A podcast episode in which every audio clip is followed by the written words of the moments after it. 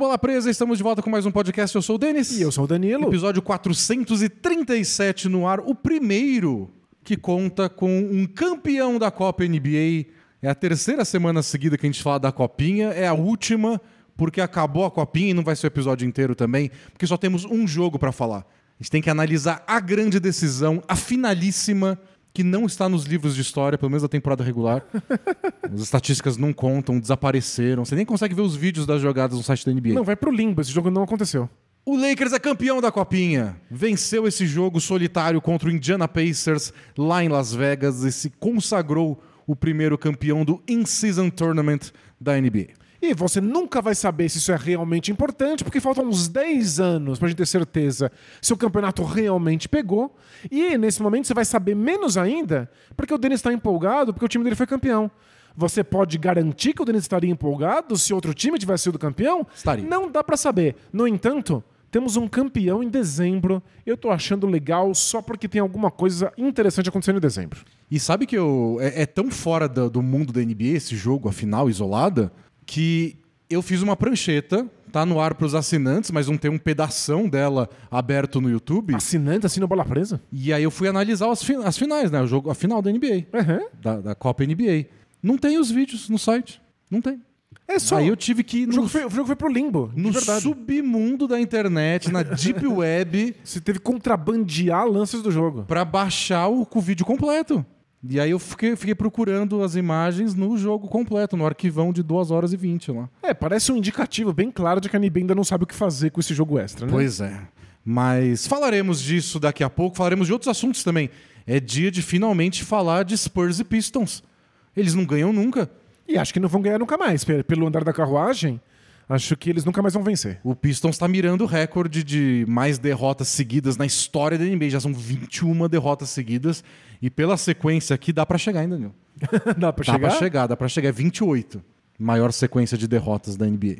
Parece que Dá vai, pra hein? chegar, acho que eles são capazes. É, de- Deixa eles sonharem. Falaremos também do Draymond Green, que foi suspenso de novo porque bateu numa pessoa de novo. É mais um Não socão. pode bater nas pessoas. Não, ele ainda não aprendeu que não pode socar o amiguinho. Ele que curte um socão e vai ter que passar aí por um processo de reabilitação antes de ser recebido de volta na NBA. E claro, vai ter o Quero Todas Opiniões KTO no final. Tem a, a treta do Antetokounmpo que quer a bola dele, que ele é o dono da bola. tem o Jokic sendo expulso. Tem o Mitchell Robinson. Tem muita coisa hoje. Mas antes, claro, o Danilo vai fazer um carinha do jabá para convencer vocês a assistir a prancheta que eu fiz completa. Boa!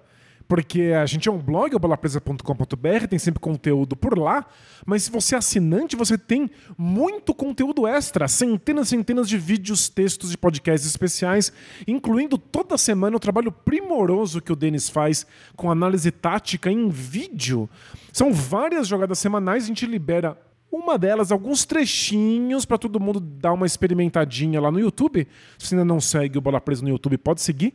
Que além desses trechos de análise tática, a gente ainda grava podcast ao vivo às quintas-feiras, às 5 e meia da tarde.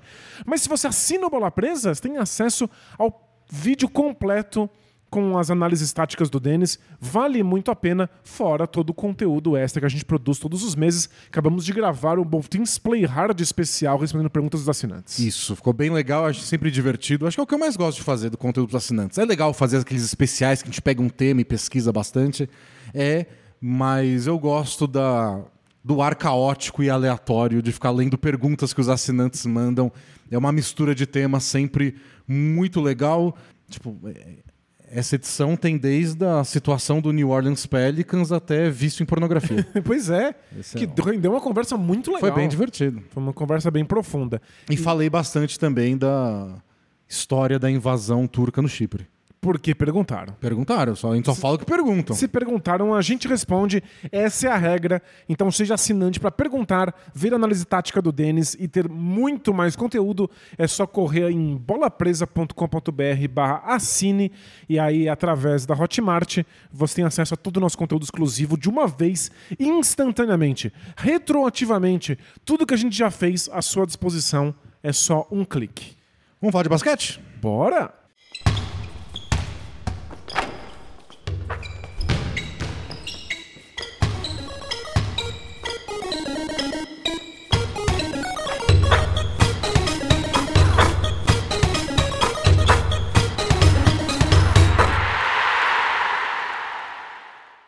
Então vamos lá, Danilo, começar com a Copa NBA para finalizar esse assunto. É, a gente discutiu né, na semana passada todas as questões de dar certo, não dar certo, mudanças. Uma das questões que tem gente que reclama e tem gente que apoia é que acaba cedo mesmo. Estamos aí na metade de dezembro e o assunto Copa encerrou, mas eu achei que foi bem divertido. A final foi muito boa e teve boa audiência. Foi maior até que algumas rodadas de Natal. Então a NBA queria o que é, que é geralmente a, o jogo de temporada regular que tem mais audiência na TV dos Estados Unidos é a rodada de Natal, então acho que o Adam Silver conseguiu o que ele queria, fazer o pessoal assistir NBA numa época, mais gente assistir NBA numa época que nem tanta gente assistia assim. E eu achei que o jogo foi bom, não só porque o meu time foi campeão, mas porque foi disputado, foi emocionante, o pessoal levou a sério. Mas indo para análise tática, Hum.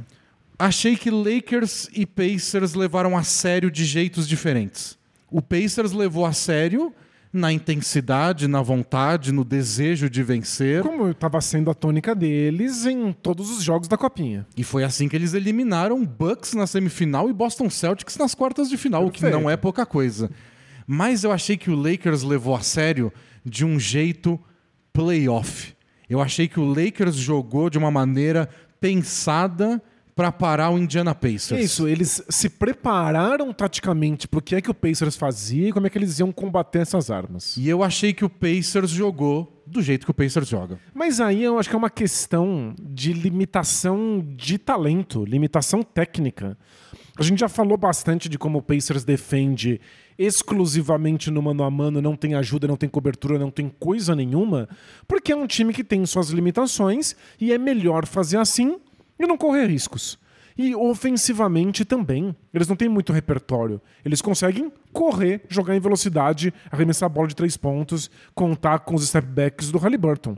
Não dá ainda pro time, nesse momento, com esse elenco, ficar fazendo ajustes, mudar a sua maneira de pontuar ou de defender. É um time bastante monotemático. Mas eu achei que o, o monotemático deles, é, para o monotemático deles, o Lakers era o pior adversário. Sem dúvida. É. Porque um dos. Era um mau encaixe. Não tem muitos méritos a defesa do Pacers, né? A segunda pior da temporada. Mas não é a pior ainda, hein? Melhor ataque e pior defesa, inédita na história é, da liga. É que o Wizards. Wizards a três pontos a cada 100 posses de bola, pior do que o Pacers. É difícil superar, né? Vai ser difícil bater o Wizards. Mas é, o único mérito, se dá pra usar essa palavra, da defesa do Pacers é arremessa um pouco de três com a gente. Então, do outro lado, a gente tá fazendo um monte de bola de três e tá pontuando bastante. E se você quer ganhar da gente, vai ser de dois em dois. Mas o Lakers já faz de dois em dois. O, o Lakers é um conta-gotas. Eles pontuam de pouquinho em pouquinho. O Lakers não quer arremessar de três. Eles não sabem. Então, o plano do Pacers quando o jogo começou era: vocês não vão arremessar de três. E o Lakers eu nem queria. Quando a gente arremessa de três é porque é a única opção. É porque fecharam o garrafão pra gente. A gente já fez outras análises do Lakers aqui na temporada, de jogos importantes, e o tema foi esse.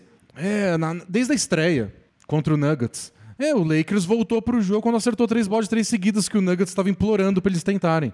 Então, achei que foi uma coisa meio a gente vai jogar do jeito que a gente joga sempre. Mas contra esse adversário, o Anthony Davis no mano a mano, recebendo a bola embaixo da cesta. Mas o, Torian Prince não vai arremessar de três. O Cam Reddish não vai arremessar de três. Tá ótimo. Não, é Se depender claro. do Lakers, todas as bolas vão ser o Anthony Davis lá embaixo. Mas você não acha que se o Pacers soubesse fazer um ajuste defensivo, eles não estavam abrindo corredor para infiltração e teriam o mínimo de ajuda, auxílio, defesa de cobertura? Eles não dão conta. Mas é que tudo que a gente esperava aconteceu. O Lakers fez 52 pontos no garrafão só no primeiro tempo.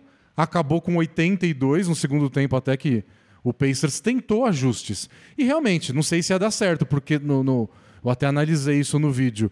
Quando o Pacers começou a fazer dobra, a mandar ajuda, deu errado. Tem umas ajudas do Halliburton que é muito engraçado.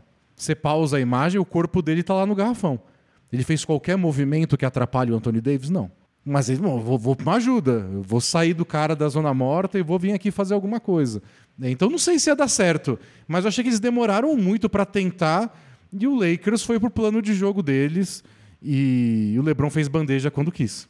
E o Anthony Davis pontuou quando quis. E aí o jogo ficou. O Lakers não conseguiu parar o ataque do Pacers. mas limitou um pouco. Por quê? Porque mudou o plano. O Lakers fez coisas diferentes pensando em o Pacers joga assim. É. E defensivamente eles fizeram coisas pensando esse é o Halliburton. É assim que o Halliburton joga, é assim que ele gosta de jogar. Como a gente pode atrapalhar, como a gente pode forçar ele a erros. E aí é, é uma questão. O Halliburton deu um passo considerável rumo ao estrelato. Ele vem de uma temporada é, espetacular para ter uma temporada especial, verdadeiramente especial. Mas isso traz consigo um holofote. Tá todo mundo olhando. Lembra que o Pacers era um dos oito times de castigo que só iam ter um jogo em rede nacional nos Estados Unidos. E aí eles tiveram três em uma semana. É, é, é, o mínimo, né? Você não pode ter menos do que um jogo em rede nacional. A NBA precisa mostrar todos os seus produtos. Então, ninguém via esse time jogar. Os times não se importavam de enfrentar o Pacers. Agora que eles ganharam esse nível de destaque, chegou a hora das defesas se preocuparem com o Halliburton e fazerem desenhos táticos específicos para atrapalhar. E aí, qual foi o resultado? Dobra de marcação no Halliburton, no sufoco, pressão na meia quadra. E o Halliburton, que vinha de dois jogos decisivos na copinha, sem nenhum desperdício, cometer três turnovers na partida final contra o Lakers. Dois nos primeiros minutos, pois assim, é. quando o Lakers estava mostrando o que eles iam fazer. Depois o Halliburton até achei que se adaptou bem. Achei que o Pacers foi achando respostas ao longo do jogo, mas ficou sempre atrás do placar, porque o Lakers chegou mais preparado. Achei que essa foi o, o, grande trunfo do Lakers no jogo foi o Lakers chegou preparado, abriu uma boa vantagem, nunca conseguiu deslanchar. O Pacers chegou a diminuir para 3 até no quarto período. Mas aí tomou uma sequência de 11 a 0. É, e aí acabou. O, o Pacers estava numa corda esticadíssima, né? Eles estavam realmente no limite deles quando a defesa do Anthony Davis começou a alimentar contra-ataque, aí o Lakers deslanchou de vez. E eu acho que, sinceramente, foi uma das partidas mais impressionantes, se não for a mais impressionante que eu já vi o Anthony Davis jogar. Foi um domínio defensivo. Não foram só os tocos. Foi a proteção de aro, foi a quantidade de bolas que ele desviou, foi a quantidade de infiltrações que ele desincentivou nos adversários. Chegou um ponto que o Pacers não queria mais infiltrar. Que eles olhavam o Anthony Davis e falavam: é melhor não ou várias infiltrações cortadas no meio do caminho para retomar a construção de jogada para ver se sair alguma coisa do perímetro. Eu acho que eu não vi um troço assim desde aquela final Cavs e Warriors em que o Warriors desistiu de infiltrar naquele final, acho que foi do jogo 7. É, porque jogo eles, 7 ninguém fazia sexta. Né? Porque eles estavam com medo de tomar um toco e aí eles pararam de entrar no garrafão. Foi uma coisa assim constrangedora, assim, psicologicamente acho que o Pacers perdeu um dos caminhos deles para a sexta porque o Anthony Davis estava dominante nesse nível.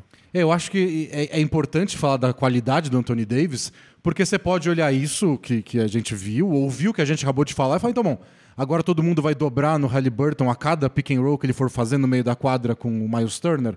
Não é bem assim.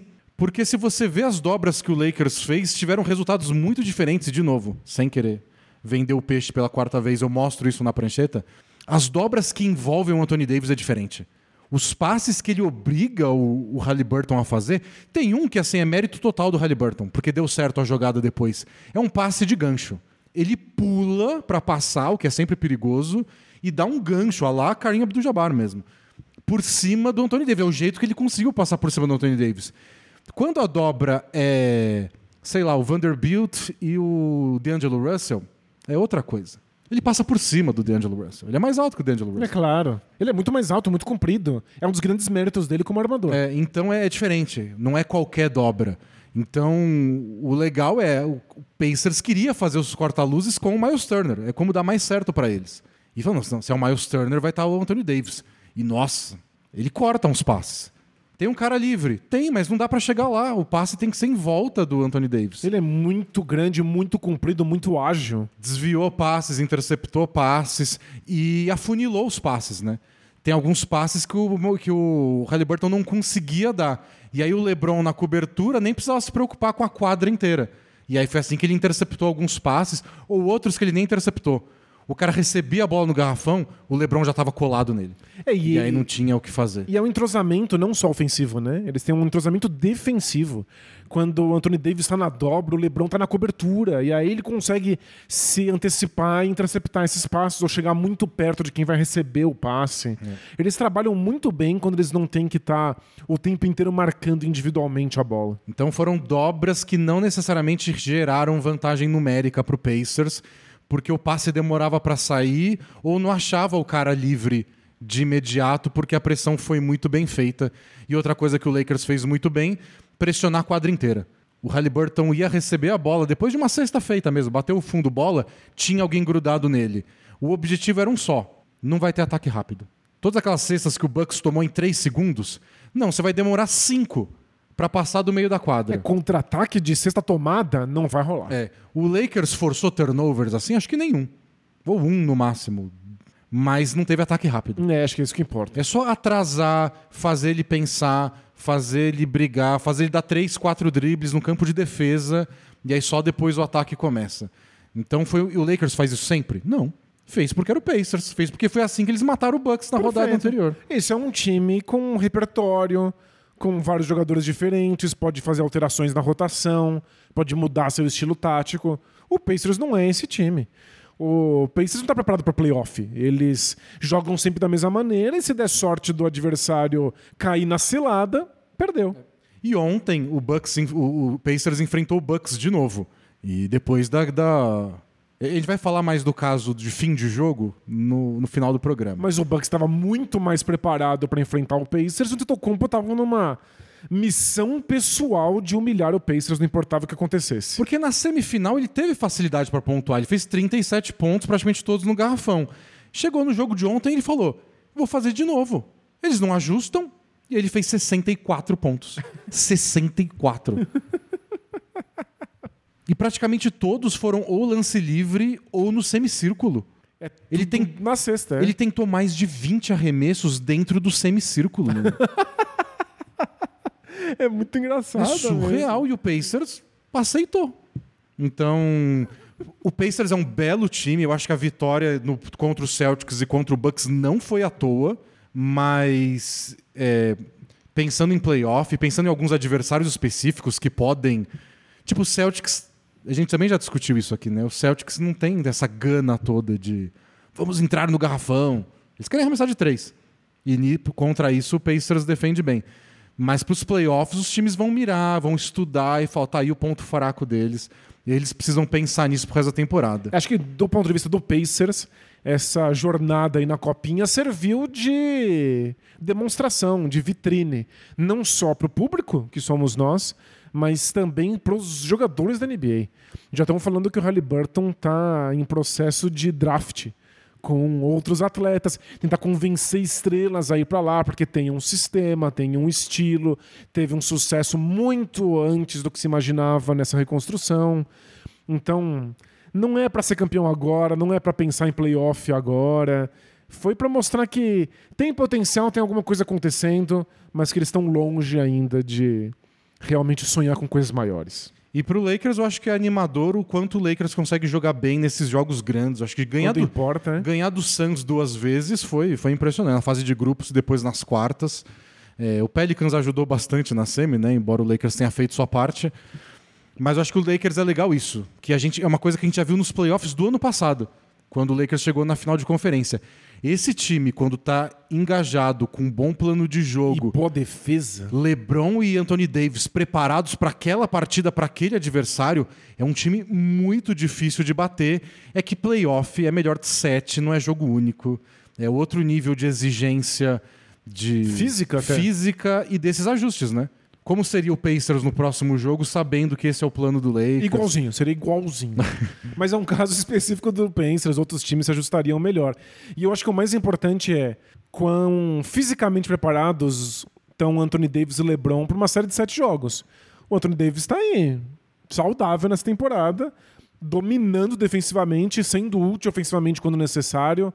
Ele consegue jogar assim playoffs inteiros? Então eu sou obrigado a considerar o Lakers um dos favoritos. Então, acho que foi legal pro Lakers, foi animador. E é sempre um bom sinal, né? Eles botaram na cabeça que iam levar a série e tentaram ganhar e ganharam. Sempre que um time bota um objetivo e conquista, moral vai lá pra cima. Não, claro. Pra eles, eles provaram um ponto pra eles. É. De que o time é bom o suficiente, de que o elenco consegue cumprir o proposto, de que o esquema tático funciona. É, é, é tudo que um time precisa. A gente fala tanto aqui que tem alguns jogos na temporada regular que os times usam de teste pra si mesmos, pra saber se o barco tá na direção certa. Então é. Quando que você enfrenta o Celtics na temporada regular? Quando você enfrenta o Bucks? Pra você se testar contra os grandes. No fundo, o Lakers fez isso e ganhou um título. Nada mal. Um títulozinho, mas um título. E aliás, pra fechar o assunto, o Lakers decidiu que vai colocar um banner no ginásio pra celebrar o título, mas vai ser um banner diferente. Um banner só, né? Não importa quantas copinhas eles ganham. É, não vai ser igual dos títulos da NBA, então vai ter um formato diferente, talvez um tamanho a gente ainda não viu. E vai ser um banner só, vai estar lá o ano que o Lakers ganhou, então 2023. E se ganhar de novo ano que vem, vai estar lá 2024 no mesmo banner, não vai ser um pra cada um, enchendo o ginásio. Achei legal. É, é o que eu faria. Você celebra, mas você coloca o tamanho devido. O objetivo de todo mundo, desde o Adam Silver lá, era não é pra ofuscar o título da NBA. O, título da NBA é pra ser a coisa mais importante o da temporada inteira. Mas ué, se você não for celebrar, É, vai acabar. Aí não faz sentido ter. Então tem, fiquei- tem que ser digno de, de alegria. Fiquei feliz que eu tanto defendi a copinha e meu time ganhou. Muito conveniente, né? Muito conveniente. Se fosse na ordem oposta, aí seria muito Aí suspeito. é. E, e por fim, pra, já que eu botei até na capinha, se dá pra sonhar com mais, é, não deixa de incomodar o problema do Lakers com as bolas de três. Atrapalhou nessa copinha, mesmo dando certo. Eu acho que não dá pra mirar título da NBA sem melhorar as bolas de três. Vai ser com esse elenco ou fazendo troca? Não sei. Mas tem que melhorar. É, a- ainda não é o bastante.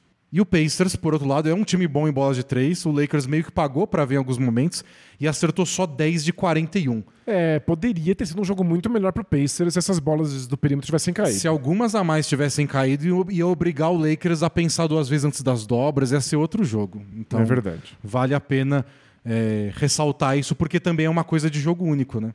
Talvez É. fosse uma série de playoff, o Lakers ia manter o mesmo plano, mas as bolas de três iam cair em outra partida, e ia ser outra história.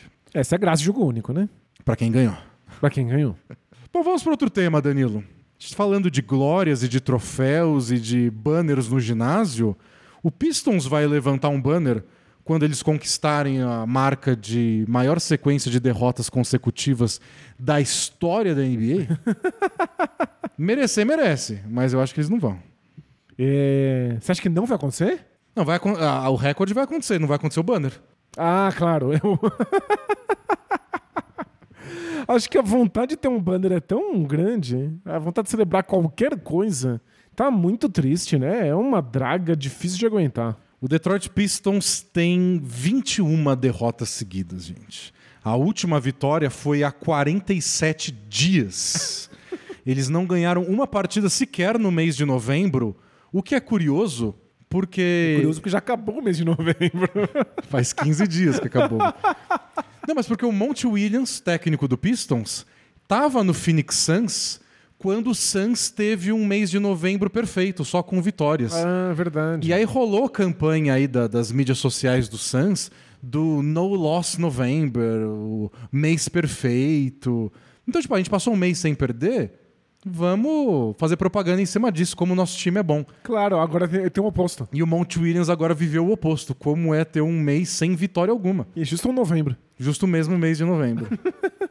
Esse sabe como é estar dos dois lados da É. corda. Pra quem tá curioso, o maior recorde, a maior sequência de derrotas é do Sixers, só que tem um asterisco aí, Danilo. É somando duas temporadas. É somando o final da temporada 2014-2015 e o começo da temporada 15-16. Se você quiser uma, um- uma marca em uma temporada só, aí tem empate.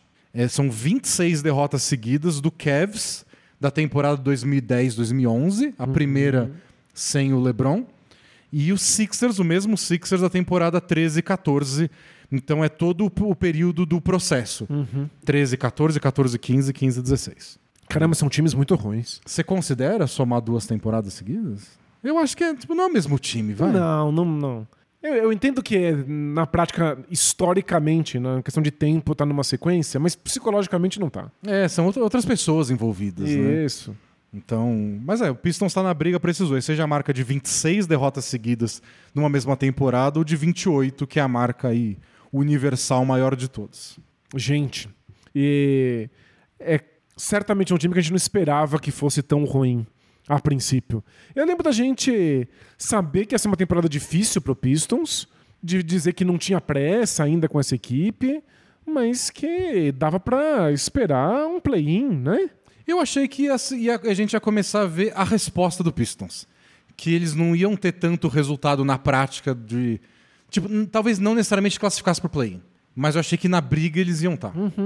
Tipo, a gente ia chegar em fevereiro, março, e eles iam estar lá, mesmo que fosse em 11, 12, mas podendo alcançar. Não que a achei- temporada. A temporada acabou. já. Acabou. E eu achei que o indicativo disso é que o Monty Williams falou que ele tinha certeza que o Bogdanovich ia ser titular desse time por conta da experiência, de como ele trazia bola de três pontos, mas também criação de jogadas. Quando você coloca um jogador experiente que você trouxe pro elenco como titular logo de cara num elenco tão jovem, é para dizer, a gente quer coisas maiores agora. A gente quer dar uma solidez para essa, essa equipe. Não é vamos dar minuto para quem é mais jovem possível porque a gente tá pensando só no futuro. E temporada passada, o Jaden Ive e o Jalen Duren foram boas como no- foram boas temporadas deles como novatos. E é normal, né, uma evolução do ano 1 pro ano 2, tanto que tem gente que se recusa a votar nesse tipo de jogador pro troféu que, de jogador que mais evoluiu. É, é um passo à frente natural de ser dado. Então você tem o Cade Cunningham, que não jogou, jogou 12 jogos temporada passada só, mas que é um jogador espetacular. Foi bem nos amistosos da seleção americana no off-season. Então é o Cade Cunningham de volta. Dois dos melhores novatos do ano passado, com um- um- experiência nas costas. Outra escolha alta de draft, que é o Alzar Thompson. Um excelente, experiente arremessador de três no Bogdanovich. É, é é uma receita de um time que vai melhorar. E o time é só pior em tudo. Que é muito pior. E é aparentemente disfuncional. E cheio de questões complicadas, estranhas. Do tipo, o Monty Williams não conseguia imaginar a equipe com Cunningham e J.D. Ivey juntos. O Ivy não estava jogando. O fo- começou a temporada reserva do Killian Hayes. E aí depois eles tentaram Alec Burks, o Marco Sasser, que é outro novato. E o Jaden Ivey de repente estava jogando 9 minutos por jogo. 10. Mas o que, que aconteceu?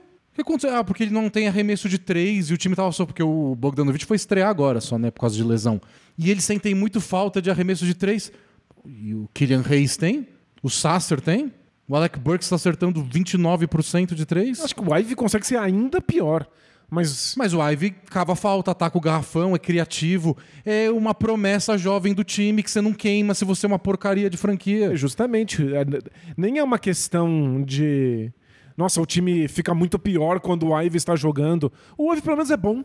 O Ives, pelo menos, é um jogador que tem algum potencial que vale a pena você dar a rodagem para ver se você consegue algo, nem que seja trocando ele no futuro. E se você acha que ele não joga do lado do Cade Cunningham, já troca. Já, já não vai dar. O Cade Cunningham vai ficar aí. Cade Cunningham é o futuro do time. Com certeza. Se você não acredita que o Ivy pode jogar ao lado dele, que os dois não funcionam porque os dois são armadores, já, faz uma troca. Já se livra de Jaden Ivey agora. Não queima o Jaden Ivey antes de trocar. E é estranho, o, o Monte Williams teve essa, essa sensação de que os dois eram inviáveis simultaneamente? Quando? Nunca vimos os dois A juntos. partir de que momento? Ele não achou que por serem dois jogadores importantes pra franquia, depois da boa temporada que o Ivy teve, valia a pena assistir eles por, sei lá, 10, 15 jogos juntos? É, não, a gente pouco viu eles juntos temporada passada pela lesão do Cunningham e Sim. nessa temporada porque o Ivy quase não joga. Aí de repente o Ivy é titular. E o, o Monte Williams está mudando o time de uma hora para outra. O Alzar Thompson passou o primeiro mês de temporada como o único ponto a ser elogiado no Pistons. Isso, o Monte Williams tinha um discurso estritamente defensivo para esse Pistons, o que eu acho, no mínimo, curioso, porque o elenco nem é assim. Mas, enfim, é, o Alçar ganhou a, a vaga dele de titular por ser um excelente defensor. E olha, ele é bom defensor de verdade. Não, ele, ele- é, é aqueles cara que destrói jogada mesmo. Não é que ele tá lá bem posicionado. É roubo, é toco, ele pega muito rebote. E todas as listas aí de estatística de pivô, ele tá no meio. Só que ele é um ala, novato. de dois metros de altura. É muito menor. Não, sério, ele é realmente impressionante. Então, claro, ele cavou aí a, a vaga titular dele. E aí foi pra reserva. No meio da fase boa, assim, ele foi pro banco e tava todo mundo. Mas. Mas, Mas o ele, Ivy, ele vai mudando o time e ninguém entende nada. o Ivy não jogava, agora é titular. Aí o Alçar, que é um ponto positivo, agora tá no banco. Ninguém tá entendendo a historinha. E aí todo mundo fica confuso, os jogadores ficam frustrados, o pessoal não entende porque tá entrando e saindo do time. E aí o Monte Williams dá uma entrevista essa semana falando da que ele tá, ele tá aprendendo ainda. Ele tá conhecendo o grupo, tá percebendo agora a importância do espaçamento na quadra.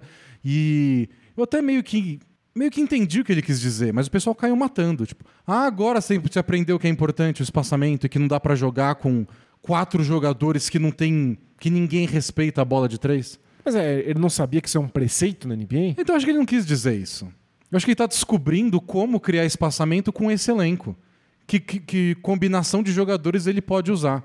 Mas ficou parecendo isso, que ele descobriu o conceito agora. E obviamente é mentira, né? E eu gostei que você falou do, do ponto da historinha. Porque a gente não conhece muito bem o lado tático do Monte Williams. A gente não tem muitas experiências dele para analisar. O que consagrou ele como técnico do Suns foi a capacidade dele de contar uma história coesa. Ele tinha um time bem ruim na mão, que perdia sem parar, e ele conseguiu manter o elenco firme, sólido, atrás de um plano conseguiu fazer aquele elenco que ninguém dava nada, surpreendendo a bolha da NBA, e a partir dali virou uma grande potência. Então ele ficou famoso por ser um desses técnicos que leva os jogadores na lábia, que faz todo mundo comprar o sonho, que manteve junto um time que só sabia perder. E é muito difícil você convencer um time que só perde de que eles são capazes de vencer. Depois de uma sequência dessas aí de 20 derrotas, ninguém acha que vai vencer nunca mais na vida. É muito complicado você convencer jogadores do contrário. E o Monte Williams pareceu, pela experiência dele no Suns, ser capaz de convencer qualquer um de qualquer coisa. E aí, por que trouxeram ele pro Pistons? Porque precisavam de alguém que contasse uma história coerente, constante, de longa duração para esses jogadores jovens e fracassados. E eu vi uma entrevista legal do Isaiah Stewart essa semana falando sobre como é, eles precisam ganhar essa, essa. Eles precisam conquistar essa vitória. Tipo, nenhum time vai chegar e perder pra eles, porque vai jogar tão mal que vai perder desse Pistons. Não vai chegar um jogador mágico, não tem uma estrela machucada que vai voltar e vai. Não, eles têm que ir lá e ganhar esse jogo. Só que eles estão precisando se convencer disso. Aliás, o Pistons. É, eu, é é o pior time da temporada? É. Porque, né? Eles não ganham um jogo há 47 Não, dias. Não, não dá pra ser pior. Mas vários jogos que eu assisto, eu acho que tem time que parece pior. Não, o Tem- tem Pistons di- mantém os, os jogos disputados por muito mais tempo do que outras equipes. Eu já vi, eu já vi jogos muito piores do Spurs, que a gente vai falar daqui a pouco, e do Wizards, por exemplo. E do, do, do Blazers, alguns. Do Grizzlies, eu já vi vários jogos que eles parecem muito mais perdidos até que o Pistons. O Pistons não sustenta uma liderança. O Pistons está ganhando por oito. E aí você vai no banheiro pegar um copo d'água, fazer um xixi, ou pegar na cozinha pegar um copo d'água, e você volta e estão perdendo. Não pode confundir, hein? É, não. Pode dar problema. Eu não né? posso mijar na cozinha, pelo amor de Deus. né? Divórcio. Mas é isso, a minha sensação é que se você assiste os três primeiros quartos, você não sabe que o Pistons é um time tão ruim. E eles mantêm os placares próximos, eles conseguem algumas lideranças eventuais, depois derrete. E o banco é tenebroso. Tenebroso. Então, às vezes, pega um time que o banco é um pouquinho melhor e é, sei lá, aquele bom primeiro quarto, que não é dominante, mas um bom primeiro quarto. Já foi pro ralo, acabou, perdeu. Eu faço um desafio aí. É, a NBA escreve né, textos curtos de recap de todas as partidas da temporada.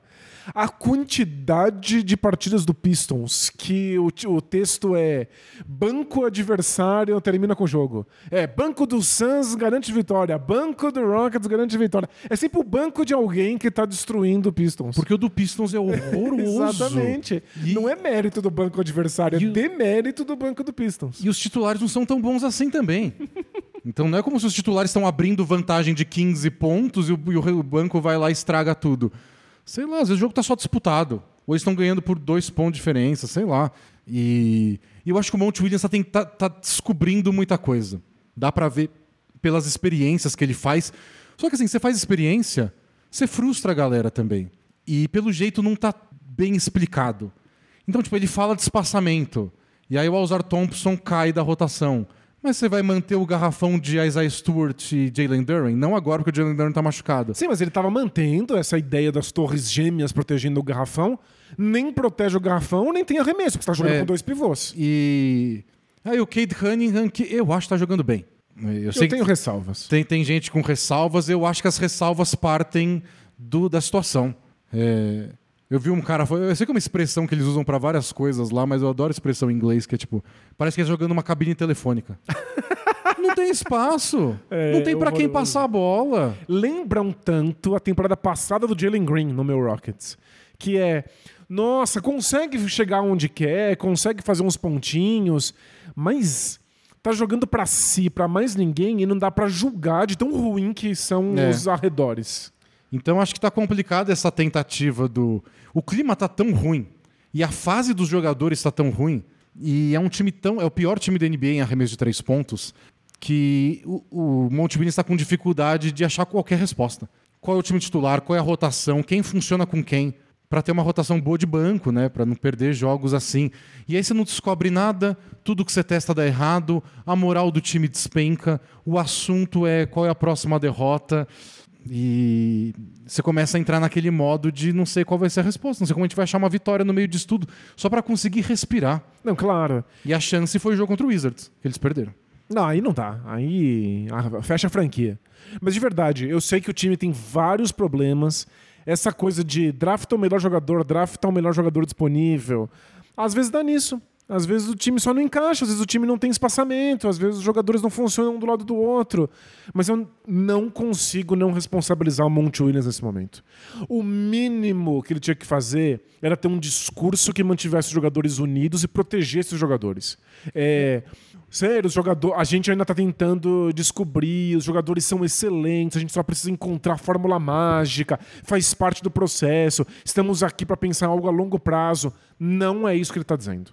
E, e várias vezes o caminho é esse, né?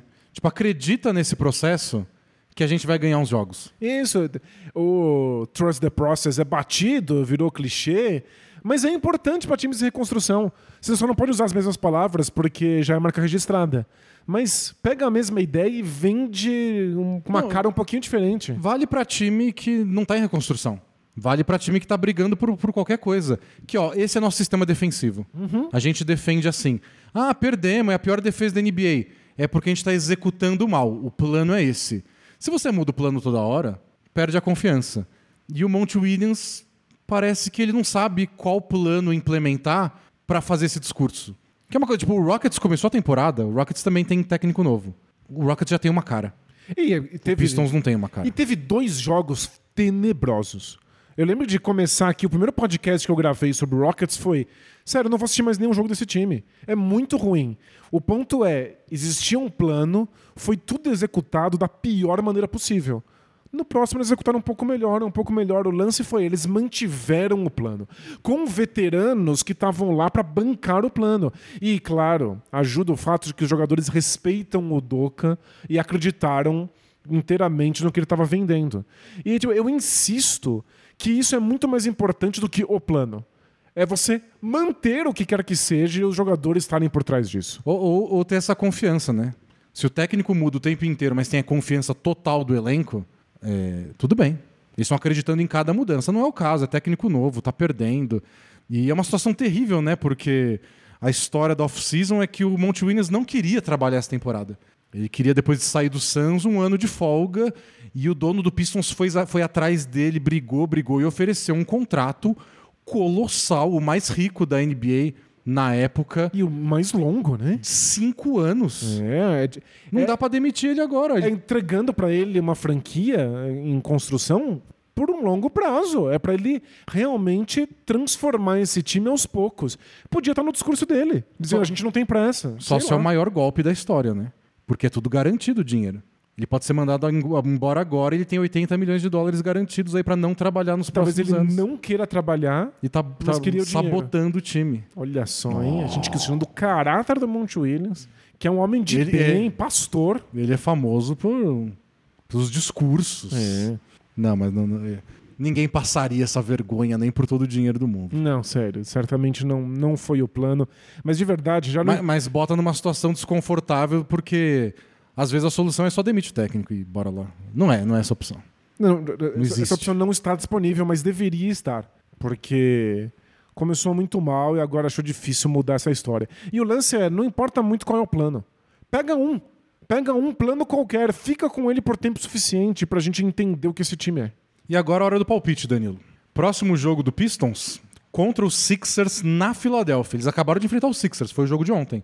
O Embiid fez 30 pontos, 10 rebotes no primeiro tempo. Nossa, e foi, foi, foi fácil atacar o garrafão, hein? Depois contra o Bucks em Milwaukee. Depois contra o Hawks em Atlanta. Mas o Hawks dá umas vaciladas, hein? O Vamos ver. Hawks tá tendo vários altos e baixos. Depois em casa contra o Jazz. E aí dois jogos contra o Nets. Um lá em Nova York, outro de volta em O Detroit. Nets tá em excelente fase. E aí o jogo para empatar o recorde de 28 derrotas seguidas contra o Celtics em Boston. Não, eles não têm chance nenhuma. Acho que o, o, o lance aí pra parar essa sequência é vencer o Jazz em Detroit. E aí para quebrar o recorde seria em casa em Detroit contra o Raptors. Você imagina? O Raptors não tá bem assim. Mas também não tá mal. não tá né? mal. E mas é um time que você olha e fala, não, tá, o Celtics não dava, o Bucks não dava, o Raptors. Tem que vencer. E é o jogo de quebrar o recorde na frente da torcida. Eu torci de braço cruzado assim. Ah, e aí? Eu paguei pra assistir essa palhaçada. Gente, é, acho que Vocês vão ter coragem de cobrar o ingresso nesse dia? Não, tem, tem que ser de graça. E tem que superlotar. E você viu a, a, a famosa, não, não famosa, mas uma marca de asinhas de frango fritas É. que fez uma campanha. Desde, desde que começou a temporada, eles anunciaram quando começou a temporada. Que iam dar asinha de graça lá a cada vitória do Pistons. Ninguém nunca economizou tanto dinheiro. A ação de marketing mais barata da história. É. Eles não estão, tá, tá estragando aí o frango. Mas é isso, o Pistons tem duas chances em casa. Contra o Jazz e contra o Raptors. Mas tá aí. Essa é a sequência do Pistons, o time de pior aproveitamento de três pontos, o segundo time que mais comete turnover. É uma desgraça só. Do outro lado, no oeste, o San Antonio Spurs tem só 18 derrotas seguidas, Danilo. Tá tranquilo? Sério, o Pistons dá uma animada, né? Porque se você consegue perder 18 seguidas e não ser o pior. Mas o Spurs tem me frustrado muito também. Eu fui dar uma olhada naqueles four factors, os quatro fatores, que é.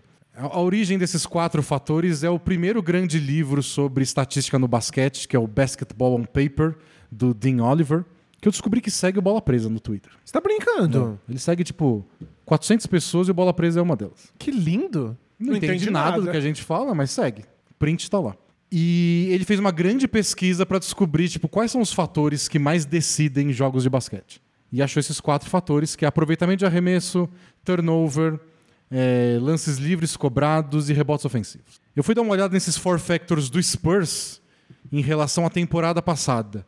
E tudo tá ou praticamente igual ou pior. Nossa, o time piorou. Então é a base do time do ano passado, todos os jogadores um ano mais velhos, mais experientes, mais entrosados, entre aspas, e você botou só o Embanyama ao redor deles. O jogador que deveria ser o grande talento da geração dele. E o time é, desculpa o palavreado, a mesma merda? Ou pior. Ou fede- pior. Ou um pouquinho mais fedido, é. É, Eu acho que. Não, não, não vou cobrar, ainda mais nesse oeste, que é. Tipo. É matar um leão por dia.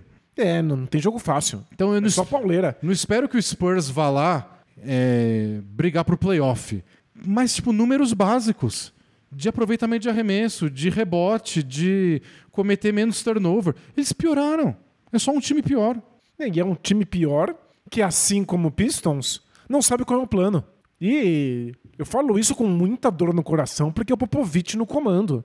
E a gente acostumou, especialmente a, a minha geração e do Denis, a gente se acostumou a acreditar completamente em qualquer coisa em que o Popovich coloque a mão. Ele realmente consegue pensar a longo prazo. O Spurs é famoso por ser um sistema, por adequar jogadores ao sistema. E aí, se os jogadores são muito bons e vazam para o sistema, aí o sistema se adequa aos jogadores. Então é sistema primeiro, jogadores depois. E agora, a gente não faz ideia de qual é o plano do Spurs. Já mudou umas três vezes. Eles não fazem ideia do que é que eles estão desenhando pro Imbaniama. O, o Popovich até insistiu bastante, né, por exemplo, com a formação de Jeremy Sohan, armador titular, e o Embanyama na posição 4, jogando ao lado do Zach Collins. Ficou um tempão, assim, quase um quarto de temporada. E aí só nessas últimas, sei lá, semana passada, que ele finalmente abandonou a ideia, o Sohan foi pro banco e agora o Sohan voltou pro time titular, mas não mais como armador. O time não tem armador. É tipo, Eles dividem funções. foi de. O Sorra é nosso armador do futuro. A gente tá criando ele pra ser o Scottie Pippen. Incrível, né? Que ideia ótima. Insistiu muito mais do que deveria, deu errado. Aí é. Não, então agora ele vem do banco. Agora ele é o armador da segunda unidade. Tá bom? Não, não, não. Mudei de ideia. Não, ele precisa ser titular, mas ele não pode armar. Então quem arma? Ninguém. É- Não, é, é só muito complicado de comprar o projeto. E É, agora- Você tá falando em boicote, às vezes parece que o Povich quer férias. E, o, e agora o Zach Collins não é mais titular, então o Embanyama agora é pivô. E, e olha, eu, vi a teoria da conspiração que eu gostei na internet não foi essa que ele quer férias, porque ele assinou extensão de contrato também. Né? A conspiração que eu achei muito criativa que eu li no Twitter foi: na verdade, o Popovich percebe o tamanho dele em San Antonio e sabe que qualquer técnico que assumir depois dele nunca vai ser grande o bastante. Nunca vai ser. Sempre vai ser comparado com o É, a Popovich. sombra do Popovich é grande demais. Então ele tá manchando a própria imagem para facilitar o trabalho da. Por exemplo, se a Becky Hammond ass- assume o time. Que homem altruísta, não? Que lindo. Incrível, vai jogar o próprio nome na lama pra ficar mais fácil dos pro seu É sucessor. o único jeito dele se aposentar e a torcida falar: é, não vai fazer tanta falta. Porque eu, eu já, já vejo aí no, no Twitter, no chorume do Twitter, um monte de torcedores do Spurs mais recentes, que não pegaram aí os anos da dinastia, achando que o Popovich é o pior técnico do mundo, querendo a cabeça dele o mais rápido possível. Mas já tem gente que é da velha guarda que quer que ele saia. É que não é discurso assim de ódio. Não é tira esse burro daqui. É só. Deu, né? Já deu, né? Já deu. E, mas o Spurs está numa sequência de anos aí é, quebrando essas imagens. E acho que a imagem do Popovich está sendo a última. Porque teve toda a briga com o Kawhi Leonard. que pra mim já foi o começo do fim, no sentido de que era um time que cuidava dos seus atletas e mantinha sempre os jogadores aposentados muito por perto, comissão técnica, assessoria, ou só na plateia mesmo. E tinha muito cuidado em como tratava com os jogadores, e aí, de certa maneira, alienou o Kawhi, causou aquela confusão nos bastidores, a ponto do Kawhi sair brigado de lá. Tipo, briga interna com o principal jogador do time e tem que trocar ele numa troca que não valeu a pena, não é a cara do Spurs. E outra coisa daquela situação, que foi o Spurs sempre foi um time que abriu mão do presente em nome do futuro. Eles nunca fizeram uma troca impensada porque a temporada estava indo mal ou porque não estava saindo como eles queriam, porque o plano deles era mantém, estabiliza, se surgir uma oportunidade na temporada que vem a gente pega. E ali naquela, na- naquela treta com o Kawhi, eles estavam desesperados para dar uma nova, uma última chance para os jogadores veteranos. É o Lamarcus Aldridge. O Tony Parker, o Ginobili em fim de carreira. Eles foram pra um tudo ou nada que nunca foi a cara do San Antonio Spurs. E, o... e aí trouxeram o DeRozan, né? Não foi uma troca do Kawhi por promessas futuras, eles foram pro caminho do DeRozan para jogar junto com o Lamarcus Aldridge. Então ali já foi to- toda a estabilidade, a estrutura do Spurs já deu uma bela de uma rachada. É, então, é, falta de tato para lidar com as estrelas, briga interna, picuinha, pipocando na imprensa, uma troca ruim e depois errar no draft, pegar caras que não renderam, tipo o Josh Primo. E depois teve o caso do Josh Primo lá de assédio dentro da, da com a psicóloga do time, que tipo, essas notícias nunca vinham do Spurs. Nunca. E eles ainda se livraram dele, né? É. Então. E agora o Popovich sendo um técnico que não acha uma resposta. O, não é que o time tá perdendo jogos. O ataque é um lixo. Ponto. O ataque é um lixo. Não, porque Nada acontece. E tem vários jogos que a gente vai frustrado. Tipo, dá um jeito da bola chegar no Embanyama. É, acho que Só isso. esse é o grande problema. Assim como eu falei do Jalen Green, que talvez seja bom, mas não dava pra saber porque o time era muito ruim ao redor, a gente não consegue julgar a temporada do Ibaniama. Tem momentos brilhantes. E eu até ousaria dizer que toda partida ele tem algum momento brilhante. Alguma coisa espetacular sai dali. Mas é pouco, porque participa pouco. E ele tem os números daquele de usage rate que a gente sempre comenta, que é o quanto o jogador é utilizado. Não é tão, não é tão baixo assim, Uhum. mas vendo o jogo, parece que ele tá sendo ignorado pelos amiguinhos. É, não é zero, porque ele não fica parado na zona morta o tempo inteiro esperando. Ele se movimenta, tem alguma construção de jogada para que ele seja acionado, mas a bola não chega. Aí são quatro, cinco postes de bola até que a bola chegue no Ibaniama. Então não é o bastante. Ele deveria estar tendo um processo de chegada na NBA parecido com o Duran, que é Remessa todas as bolas, meu filho. Remessa Liberdade. tudo, liberdade total. Vamos ver o que você consegue e o que você não consegue fazer comanda completamente o ataque aí pra gente ver o que sai. E não é o caso, a bola não chega, o time é muito ruim. E eu acho que o time é muito ruim porque não tem um armador. E o Popovich não foi capaz de construir um sistema ofensivo que inclua Banyama sem armação. E eles têm o Trey Jones no elenco, o Trey Jones tem bons momentos, ele nunca foi titular. Ele tá mudando a escalação titular, nunca dá uma chance pro Trey Jones. Não foi no mercado na off-season buscar um armador. Pô, Acharam que não precisava? Que a bola ia chegar no garrafão? Porque tem uma coisa que assim é imparável. É muito legal o Embanyama com a bola no perímetro, muito legal que ele gosta de arremessar de três, o aproveitamento não é lá essas coisas, mas a mecânica é bonita. Às vezes ele fica parado ali na zona morta. acertou duas de três seguidas ontem pra quase empatar com o Lakers no fim do jogo. Tentou a terceira, quase entrou, apesar de muito pressionado. Muito legal que ele consiga fazer tudo isso. Mas sabe quando ele é realmente imparável? Quando ele se enfia dentro do garrafão, fica ali perto do semicírculo, e aí alguém dá um passe reto, rápido pra ele, e ele só vira e finaliza. Isso seria matador. Lembra o Yao Ming, no, no auge do Yao Ming antes da lesão, quando ele tinha 30 pontos por jogo? Que era só isso. Entrava no garrafão, vinha um passe, girava e finalizava. Mas o passe não vem, ninguém consegue dar esse passe pra ele. Sério, é, eu olho pra esses Spurs, olho pra esse Popovich e fica uma lição. Que se você fica tempo demais sem se reinventar, não tem espaço pra você no mercado de trabalho. E é por isso. Que esse é o momento alura. Você acha que você está bem aí com os conhecimentos que você adquiriu nas últimas décadas? Você já tem uma carreira bem sucedida, já conseguiu várias conquistas aí no seu trabalho? Acha que é o bastante? Não é. Se você fica estagnado, cedo ou tarde vão querer sua cabeça, vão achar pessoas que se adaptam melhor do que você. Sério, não dá para morrer sem continuar aprendendo. E sabe o que é mais legal? Aprender com desconto. Você vai na Lura, faz um monte de curso novo, estende suas linhas no currículo aprendendo coisinhas novas e tem um precinho camarada para você fazer isso lá no alura.tv barra bola presa, 15% de desconto na matrícula. Assim que a matrícula tá feita, você tem acesso aos mais de mil cursos e aí você escolhe.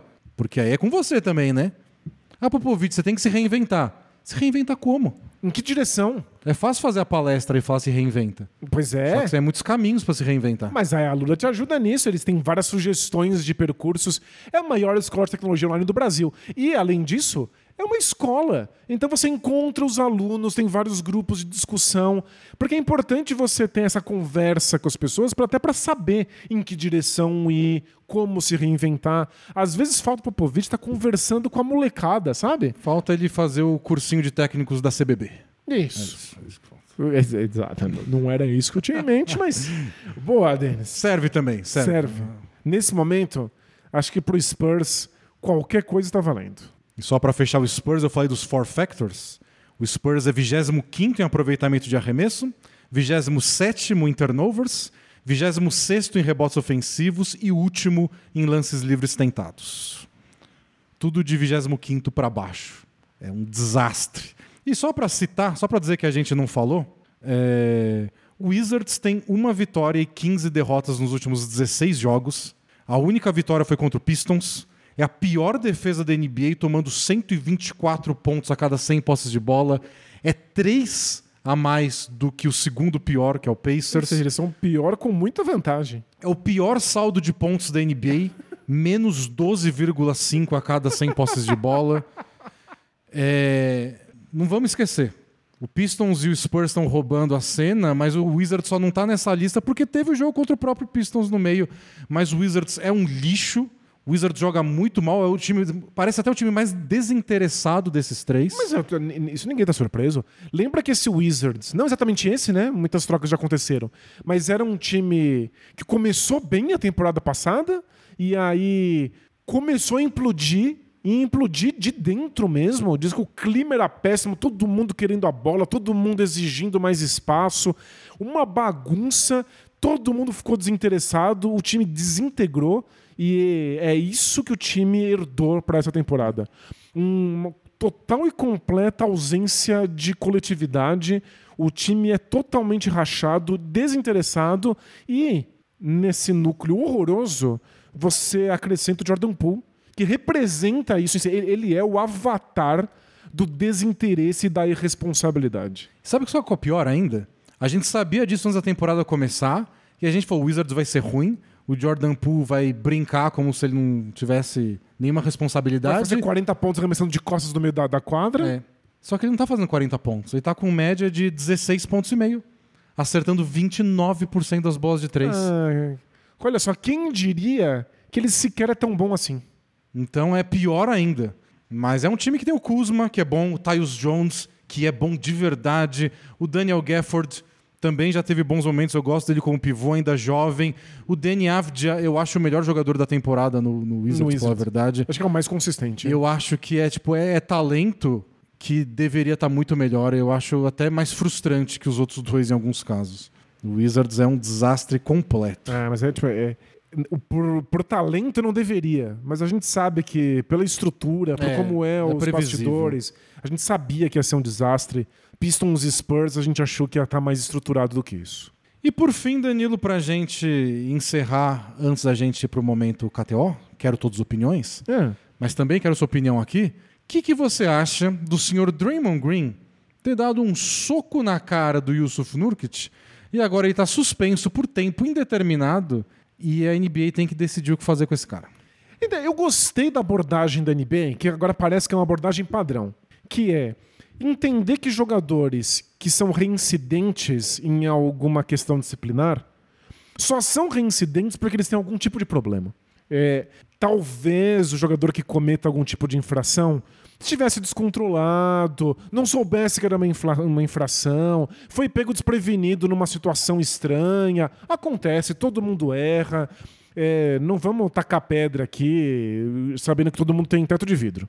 Se há reincidência, a NBA já compreende que existe algum problema mais estrutural ali.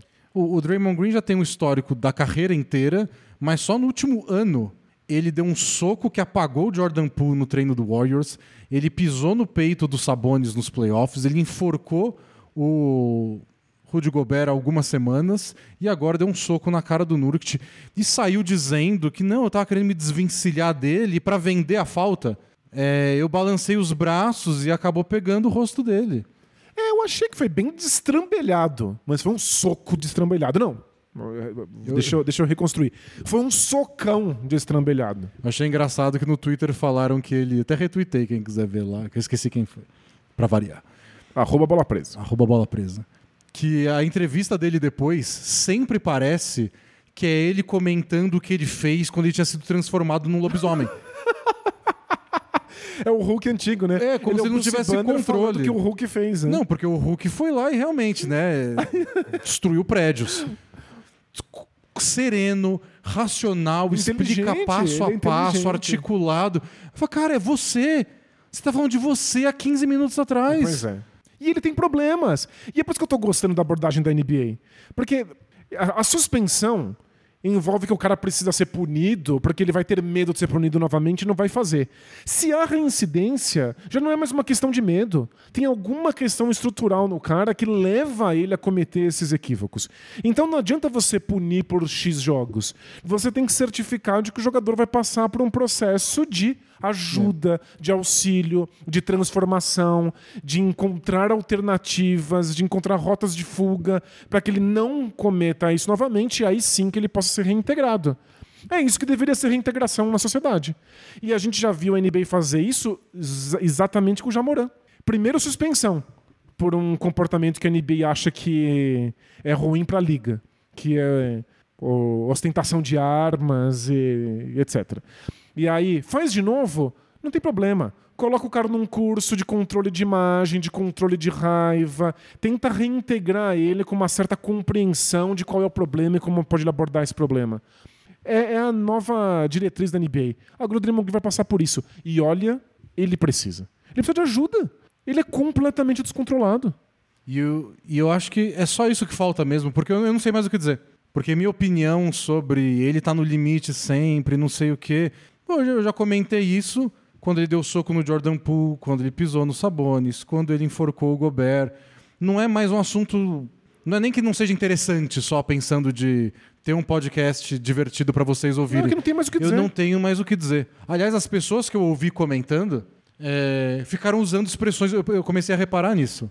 Não, porque como eu já disse, como eu falei dessa vez, o, o Zach Lowe, o Cota Zach Lowe, falou, como eu escrevi num texto meu, de um tempo, não sei o quê, e... É tudo repetição é agora. tudo né? repetição. Né? A gente já falou tudo isso do Draymond Green. É, por- é por isso que eu acho. É muito reincidente.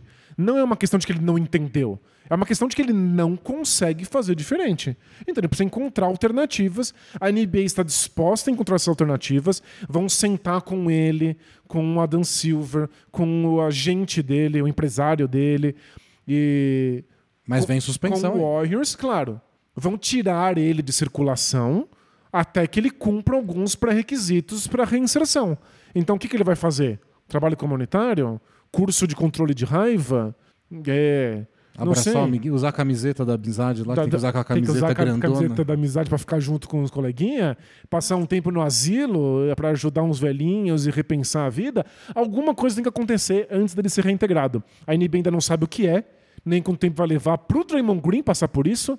Eu gosto de ter suspensões que não são por X jogos, que são por quanto tempo esse jogador levar para passar por essa Ou dificuldade. que não seja, ele vai perder dinheiro. Cada jogo suspenso, ele Claro. não tá ganhando dinheiro. Claro. Mas que não seja só isso também, né? Porque não tá funcionando. Não funciona, não. Acho legal como estratégia de reinserção. Passa por um processo, demore quanto for necessário, depois volta. E aí pro- pro Warriors, Pro Warriors, né? Tudo que eles precisavam. O time não para de perder. O time desperdiça uma liderança de 20 pontos por semana. Eles estão fora da zona do play-in no momento. Clay o Clay Thompson, tá uma na pior horrorosa. fase da carreira. Acho que o Andrew Wiggins na pior fase da carreira. E o time titular deles, que foi o sucesso do ano passado, é um lixo. e o e o, o Stephen Curry jogando fino. Tá jogando muito bem. Mas puto. Tá- Nunca vi ele reclamar e xingar tanto. ele tá revoltado, tá desperdiçando ainda um dos grandes anos da carreira E dele. tudo que ele não precisava é do Draymond Green inventando mais problema, e foi isso que o Draymond Green fez. Lembrando que isso vem logo depois do Warriors ter conseguido perder uma partida improvável pro Thunder, porque Draymond Green fez uma falta ridícula no bola de três pontos do Chet Holmgren. É, aquilo foi inexplicável. Inexplicável, Inexplicável. inexplicável. Inexpli- Imperdoável para um cara que é tão experiente e orgulhoso de ser um dos defensores mais inteligentes da NBA, na história da NBA. E, e nessa leva de dele ser o Bruce Banner comentando o que o Hulk fez antes, ele comentou assim: é, fazer aquele tipo de erro defensivo é ins- in- impensável para um jogador de defesa experiente. Ótimo com um comentário um comentarista faria na TV enquanto tá assistindo o cara jogando. Exatamente. Eu não vejo a hora do Draymond Green se aposentar e ser comentarista na televisão, porque ele é um excelente comentarista, inclusive de si mesmo. Ele só é um jogador muito, muito descontrolado, que agora não tá só dando socão. Ele também comete erros grotescos que não fazia antes, porque parece que estava descontrolado tentando defender. Mas assinou um contrato novo aí de quatro anos com o Warriors, então bom. acho que ele não vai virar comentarista tão cedo. Pois é. Danilo, quero todas as suas opiniões. Opa! KTO. A KTO, né? Você vai lá dar os seus palpites no placar dos jogos, em quem vai ganhar, não vai ganhar. Eu apostei no Lakers campeão da Copinha? Apostei. Mas só no Lakers não tinha graça. Eu apostei também que o LeBron ia fazer X pontos e o Halliburton aquilo. O Denis eh, tem um fetiche por fazer aposta combinada. Dá uma é espiada lá legal, no né? Twitter, no arroba bola presa, ele colocou as apostas dele e eu só gargalhava. Porque assim, era, era tão fácil ganhar um trocado dizendo que o Lakers ia ser campeão, ele quis se complicar e Eu não- adivinha só, se complicou. Não tô aí pelo trocado, quero ganhar grande. Ele quer ganhar grande apostando 5 reais, ou 3 reais, em geral é 3 reais, né? É, geralmente é três, eu vou de três em três. é o ataque de hoje em dia, Danilo. Você vai de três em Isso, três. Perfeito, perfeito. Ou de dois, de dois em dois for o O Lakers. importante é acertar, sei lá, 36% das apostas. Isso. Bom, Nando, eu quero a sua opinião sobre o caso Antetokounmpo e a bola perdida. Muito maravilhoso, né? Pra quem não acompanhou, recorde na carreira de pontos do Antetokounmpo, 64, e ele quis a bola do jogo. Acontece que o Pacers fugiu com a bola do jogo dele. Disseram, Há controvérsias, a gente vai chegar lá, mas há controvérsias. disseram depois que a bola foi presenteada por um jogador do Pacers que fez seus primeiros pontos na NBA. Porque entrou no garbage time. Aliás, situação esquisita. Porque o Bucks jogou garbage time, porque o jogo não valia mais nada por causa do atropelamento em cima do Pacers, e o Antetokounmpo não saiu. Era garbage time mais o Antetokounmpo. Mas ele, ele saiu um pouquinho, não foi? E aí ele voltou quando diminuiu um pouco a diferença. Não parecia que ia ter jogo ainda. Não. Mas, sei lá, o Pacers fez duas bolas e aí Não, ele- voltou o Antetokounmpo. Me pareceu que o Antetokounmpo queria passar uma mensagem pro Pacers. Exato. De que ele estava com sede de sangue e ao invés de dar um socão estilo Draymond Green, ele queria 64 pontos. Ele deu uma ombrada no Halliburton no primeiro tempo, o que também vale informar. O jogo estava quente, o Bobby Portis foi expulso, o Aaron Nesmith fez uma falta flagrante no Antetokounmpo, que tinha Foi dado a ombrada quente. no Halliburton. E é Foi um- um jogo bem tenso por causa da Copa NBA. Parênteses, sucesso à Copa NBA, porque tá criando rivalidades. Sem dúvida nenhuma. E a ombrada no Antetokounmpo, a ombrada da cotovelada, foi bem Michael Jordan, não foi? Deixa eu dar um totó aqui nesse novato pra ele lembrar que eu existo, não esquecer. Pirralho. Foi uma falta técnica merecida, mas que foi mais pra passar uma mensagem. Enfim, o Tocumpo quis ficar mais na quadra do que deveria, porque queria o recorde, queria a bola pra marcar isso, guardar na casa dele aí como souvenir. O Pacers quis dar a bola pra um jogador que fez seus primeiros pontos na NBA porque teve garbage time. E aí, quando ele percebeu que tinham roubado a bola dele, ele saiu que nem um touro muito revoltado em direção ao corredor, indo atrás do vestiário do Pacers, com o irmão dele correndo atrás pra segurar, um monte de segurança. Teve bate-boca, segurança segurando e puxando camisa. E os caras do Pacers gritando: não vai pegar a bola, não, não vai pegar a bola, não. E você falou que houve controvérsias, eu vi que rolou uma investigação onde ele foi parar a bola. O que, que você traz de informação? Então, as informações são as seguintes. Primeiro, que o, o novato do Pacers é o Oscar Chubewe. Ele fez, já, ele já tinha feito ponto na NBA, Danilo. Ah, Na final da Copinha. No último minuto, quando o Lakers já tinha mais de 10 pontos de vantagem, ele entrou. E aí ele bateu dois lances livres e fez um. ah, então não foi para os primeiros pontos, foi para a primeira cesta dele. Então, também não ficou claro, porque dessa vez ele fez a primeira cesta. Isso. Mas quando o pessoal do Pacers falou na entrevista, falou, não, foram os primeiros pontos dele. Pontos de cesta. Só que os pontos da final não contam pra estatística oficial. Ai, tem isso. Lembra que a gente falou mais claro, cedo? vai pro limbo. O jogo não aconteceu. Inclusive, gente, esqueçam o jogo na cabeça de vocês. Não pode Então, lembrar. Será que o Pacers faria tudo isso se o ponto da final tivesse valendo pra carreira dele? Ou não, eles estavam realmente celebrando a primeira sexta do, do Oscar? Mas, em, todo caso, importa? Pelo jeito, é uma tradição do Pacers. Alguém faz a primeira cesta da carreira Ganha eles- a bola. Ele ganha a bola do jogo. Algumas vezes até fazem uma decoraçãozinha, tipo, eles pintam e colocam lá a data. É uma tradição do Pacers. Porém, Porém- você pega a imagem do fim do jogo, tem a cena um do chefe de segurança do Milwaukee Bucks, o jogo foi em Milwaukee, indo até o árbitro, pegando a bola e entregando para um assistente do Milwaukee Bucks. Eles pegaram a bola. O Bucks conseguiu a bola? O Bucks pegou a bola. E depois vem a informação do Rick Carlisle dizendo que tem uma bola reserva. Ele conta toda a história que eles pegaram não para provocar o Antetokounmpo, eles nem pensaram nisso do recorde dele, eles só queriam premiar o novato. Eles falaram, bom, a gente podia ter pego a bola reserva, não tem problema. Então tem duas bolas, É, eu achei que tivesse mais do que isso, inclusive. tem, deve ter até mais. Então tem a bola reserva. O Pacers levou uma bola, mas tem imagens do segurança do Bucks pegando uma bola e entregando pro assistente. Não, mas o Antetokounmpo, se soubesse disso, não teria saído tão louco assim no vestiário. E depois o Antetokounmpo recebeu uma bola. É a do Pacers? Não sabemos ainda. mas ele recebeu uma bola. Ele acha que não é. Ele fala: "Não, acabei de jogar, eu senti a bola, ela tava diferente. É uma bola só? Ela tava meio nova. Eles não trocam as bolas enquanto... Durante o jogo não. De jeito nenhum? Antes do jogo, os principais jogadores vão lá e ficam batendo bola e escolhem qual vai ser. Caramba. Tanto que no jogo contra o Suns da Copinha, as quartas de final, molhou a bola. caiu lá na torcida, do jeito que você gosta, na primeira fileira, molhou. Claro. E o, o juiz foi lá secar a bola e ia trocar. O Lebron foi lá e falou: não, vamos trocar não, vamos trocar não, vai ser essa bola. Secou, secou, bateu, falou: tá ótima, tá ótima, vai ser essa. Ele não queria trocar de jeito nenhum a bola. Porque se acostuma com o kick? Porque eu sei que as bolas Ou tá quicam- ganhando o jogo só. As bolas ficam levemente diferente de acordo com a idade do couro.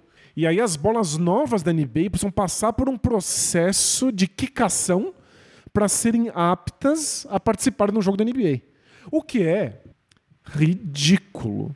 É manter um nível de tradição e de artesanato que não cabe com um jogo moderno. Mas quando deixaram a bola sintética e aí não precisava mais amaciar, os jogadores reclamaram que a bola comia a ponta dos dedos deles. Então não tem muito jeito. E aí, então, o Antetokounmpo disse que a bola não era igual. Não era aquela, ele não acredita, mas, bom, é o que é. e a verdade é que a gente não sabe a verdade. A gente não sabe exatamente a bola que cada um recebeu, mas tem a imagem do cara do Bucks pegando imediatamente. Acaba o jogo, o juiz pega a bola, entrega pro segurança, segurança entrega pro assistente. Não, sério. Alguém do Pacers interviu com o assistente, pegou a bola. Eu Sei queria- que o é. Antetokounmpo viu o pessoal do Pacers indo embora com a bola e ficou puto. ficou indignado. Eu queria essa aposta na KTO. Antetokounmpo tem ou não tem a bola verdadeira? Ah, eu apostaria. Não é? Eu acho, que ele, eu acho que ele ficou com a bola verdadeira. E ele só não aceitou. Acho que ele viu o pessoal do Pacers indo embora. E o que eu achei mais legal, o Antetokounmpo ficou puto. Ele foi lá encarar todo mundo. Ele bateu boca com o Lloyd Pierce, assistente do Pacers, e com o Halliburton. Ele foi muito grosseiro com o Halliburton. Porque ele foi até o vestiário, não conseguiu a bola, voltou pra quadra, o Halliburton tava ainda na quadra. Ele apontou o dedo, dedo na cara do Halliburton e falou: vai pegar aquela porcaria, ele não falou porcaria da bola. Vai pegar agora, dando ordem pro Halliburton. É muito deselegante. E, e eu ouvi, e aí um, torcedor do Pacers colocou no Twitter: Nossa, se o James Johnson tivesse aqui, ele jamais ia encostar o dedo no Halliburton. E aí, aí, hoje de manhã que aconteceu, o Pacers contra trouxe de volta o James Johnson, que é famoso. te- já teve. Já teve enquetes anônimas na NBA, falando tipo, com quem você não quer brigar na NBA. E é o James Johnson. James Johnson lá, ele, ele luta de verdade, assim, tipo, MMA. E tava no Pacers ano passado, líder veterano do time, todo mundo amava ele, não renovaram pra essa temporada. Um dia seguinte, depois disso, ele voltou pro Pacers. Eu estaria puto se eu fosse ele, porque ele não tava presente pra ganhar o prêmio da Copinha. É, tem isso. Perdeu alguns, algumas centenas de milhares de dólares. Mas é, eu chamo isso de efeito Kendrick Perkins. Às vezes você leva uns cara desse pro time Só pra. só pra evitar a briga e, pra, de verdade, proteger esses atletas. É, eu lembro quando o Perkins foi pro Thunder, que eles falaram que eles começaram a sofrer menos faltas duras quando eles infiltravam no garrafão. Porque você começa a ter medo de sofrer retaliação do outro lado. Incrível, né? Como mudou o psicológico. Então, você precisa ter um cara desse. Então o James Johnson Faz tá parte. lá. Não, não, não, não odeie o, o jogador, odeie o jogo. E no começo de janeiro, já na virada do ano, daqui duas semanas. Dois jogos seguidos, Pacers e Bucks, de novo, que é dia 1 e dia 3 de janeiro. Vai ser, vai ser quente o negócio. Boa. Ah, bom, eu trouxe muita coisa pro KTO, Danilo. E a gente não vai ter tempo de falar de tudo. Eu vou guardar algumas pra semana que vem. Beleza. Mas eu queria dizer que o Mitchell Robinson se machucou, vai ficar até 10 semanas fora. E os rebotes ofensivos dele são a base do New York Knicks. É não só os rebotes ofensivos, mas também a proteção de garrafão dele.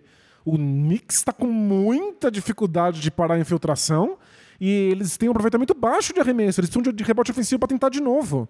Sério. É, é, vi o Knicks sem o Mitchell Robinson. é, a gente não imaginava. A gente sabia que o Mitchell Robinson era importante, mas não imaginava quão central ele era para o que o time faz. Eu acho que defensivamente ele está sendo muito bom nessa temporada. Ele faz a diferença, ele muda jogos com os rebotes ofensivos. Eu acho que o, o Knicks vai mudar muito, vai sentir muita falta nessas 10 semanas, que não é pouca coisa. E o que eu achei mais engraçado, Nossa, é piada pronta, né? quem o Thibodeau foi buscar? Precisa de um jogador de garrafão. Taj Gibson. Não é possível. É o maior caso de amor da história da NBA. Não, e- Da história da NBA. e só, só vai ser mais engraçado quando na trade deadline eles trocarem pelo Derrick Rose. De volta, né? de volta. Que é isso, o, o Thibodeau é dessas pessoas que descobre três alimentos que ele, que, que ele gosta e não quer experimentar mais nada na vida. Mas passa a- a- uma vida inteirinha comendo arroz, feijão e, e ovo. É, é inacreditável. O Taj Gibson é o ovo. Eu acho que é o feijão. Nossa senhora, eu não acreditei quando eu vi. Eu juro. É uma foi, um- foi um tweet do Woj e eu cliquei pra ver se não era conta falsa. Eu achei que era piada de verdade. Nossa. Sério. Essa é uma aposta que não tem na KTO, porque todo mundo ia ganhar. Que jogador vai voltar para o Knicks? Taj Gibson. O Thibodeau é sempre o Daqui a Taj pouco, Gibson. e se, sei lá, machucar o RJ Barrett, Vai- volta o Lowdang. Volta o Lodeng. E se machucar o. Jalen o- Brunson, volta, o Derrick Rose. Nossa, eu fiquei revoltado. E eles têm um ótimo pivô reserva, né? um dos melhores reservas da NBA, que é o Isaiah Hartenstein. Mas, como na temporada passada, aconteceu a mesma coisa. O Mitchell Robinson passou uns- umas semanas fora. Ele prefere o Hartenstein vindo do banco junto com os reservas para não. Ele, pra- ele quer manter. É. E aí acho que é o Jericho Sims, né, que virou o titular, mas pelo jeito vai ser o Taj Gibson. Não duvido de mais nada. Não, vai ser. Que loucura. E para encerrar o momento, quero todas as opiniões, Danilo. É. Sua opinião sobre Nikola Jokic sendo expulso contra o Bulls depois de. Ele vinha na pior sequência dele da carreira. O Jokic nunca tinha tido uma sequência de dois jogos tão ruim como ele teve contra Clippers e Rockets. Ele acertou 9 de 32 arremessos contra o Clippers, mais 4 turnovers, 9 de 26 contra o Rockets. Disparado. O jogo contra o Clippers foi o pior aproveitamento de, de arremesso da carreira do, do Jokic e no dia seguinte o segundo pior. É, Nessa temporada ele já teve jogos de baixo aproveitamento que somam os jogos de baixo aproveitamento que ele teve em todo o resto da carreira. Então, realmente não é uma fase muito boa, mas estava jogando na frente do que dizem é a maior comunidade sérvia fora da Sérvia. É. Primeiro falaram que era até um dia da, da Sérvia lá, e depois o, as relações públicas do Bulls falaram não tinha nada disso não. Oficialmente não, mas tinha gente vendendo pacotes para a comunidade sérvia. O, pelo que eu li, Chicago é a segunda maior cidade do mundo em população sérvia, atrás de Belgrado. Que é a capital da Sérvia. Não tem outras cidades na Sérvia com tantos sérvios quanto Chicago. Impressionante. Como será que isso aconteceu, né? Sei lá, mas é impressionante. Muito específico. Aí a torcida vaiou. A torcida local, a torcida que supostamente seria a torcida do Bulls, Que vaiou a expulsão. imediatamente teve muito mais chances de ganhar o jogo. Não ganhou. E não, eles ficaram frustradíssimos que no segundo quarto eles perderam a única chance deles no ano de ver o maior jogador sérvio aí Muito absurdo. Mas para além do Jokic, que eu acho que não foi nada demais, é... realmente a NBA tá com uma questão com expulsão de jogadores, né? É uma epidemia aí nas últimas três semanas. Quantidade de jogador expulso com duas faltas técnicas. É mais um daqueles momentos em que a situação entre jogadores e árbitros ficou insustentável. E aí no All-Star Game vai ter reunião do sindicato dos jogadores com o sindicato dos árbitros para ver se eles chegam num consenso, porque, sério, tá impossível de conviver. Eu lembro que semana passada cobraram a gente para assinar o- a newsletter lá do Tom Haberstroh. Assinei. É mesmo? E aí ele fez uma pesquisa. E ó que interessante. Desde a temporada 2013-14 até a 2021, a NBA sempre teve de 40 a 50 expulsões por temporada. Perfeito. Então, 41, 45, Legal. entre 40 e 50. Aí, em 2021-22, ao invés de ficar entre 40 e 50, a NBA teve 76 expulsões. Então nunca tinha sido mais de 50, pulou para 76. Temporada passada, 70 expulsões. E nesse ano até agora, 22. Se seguir nesse ritmo, chega a 80, que seria praticamente o dobro do que a gente teve por temporada entre 2013 e 2021. Não, sério, é um número muito grande. Como é que você dobra um número desses? Alguma coisa aconteceu, os jogadores não mudaram a postura deles. E aí ele foi atrás, do Tom Haberstroh, de, das expulsões polêmicas dessa temporada. Então foi o Trey Young que falou, reclamou de uma falta, o Jalen Brown que só olhou para o árbitro. É, quem mais que teve? Bom, todas essas que deram polêmica até chegar na do de Jokic. Sabe o que todas têm em comum? Quem expulsou foram árbitros muito jovens com nenhuma, ou no máximo, em dois ou três casos, pouquíssima experiência de playoff. É mesmo? São todos árbitros desconhecidos. Não são aqueles caras que a gente vê todo playoff, dia sim, Claro. dia também. Os, os ultra experientes. Tem uns caras que estão na D-League ainda e estão fazendo bate e volta na NBA sendo testados. é o cara que expulsou o Trae Young. Acho que eles, eles só não estão acostumados com como os jogadores falam de volta, é isso?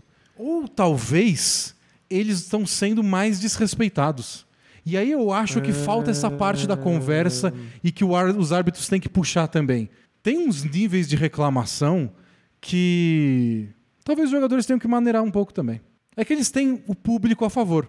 Porque o público quer que os jogadores estejam em quadra. É vaiar a expulsão do O Jokic. público não quer ver o showzinho da arbitragem. Claro. Eu quero ver o Jokic, eu quero ver o Jalen Brown, eu quero ver o Trae Young.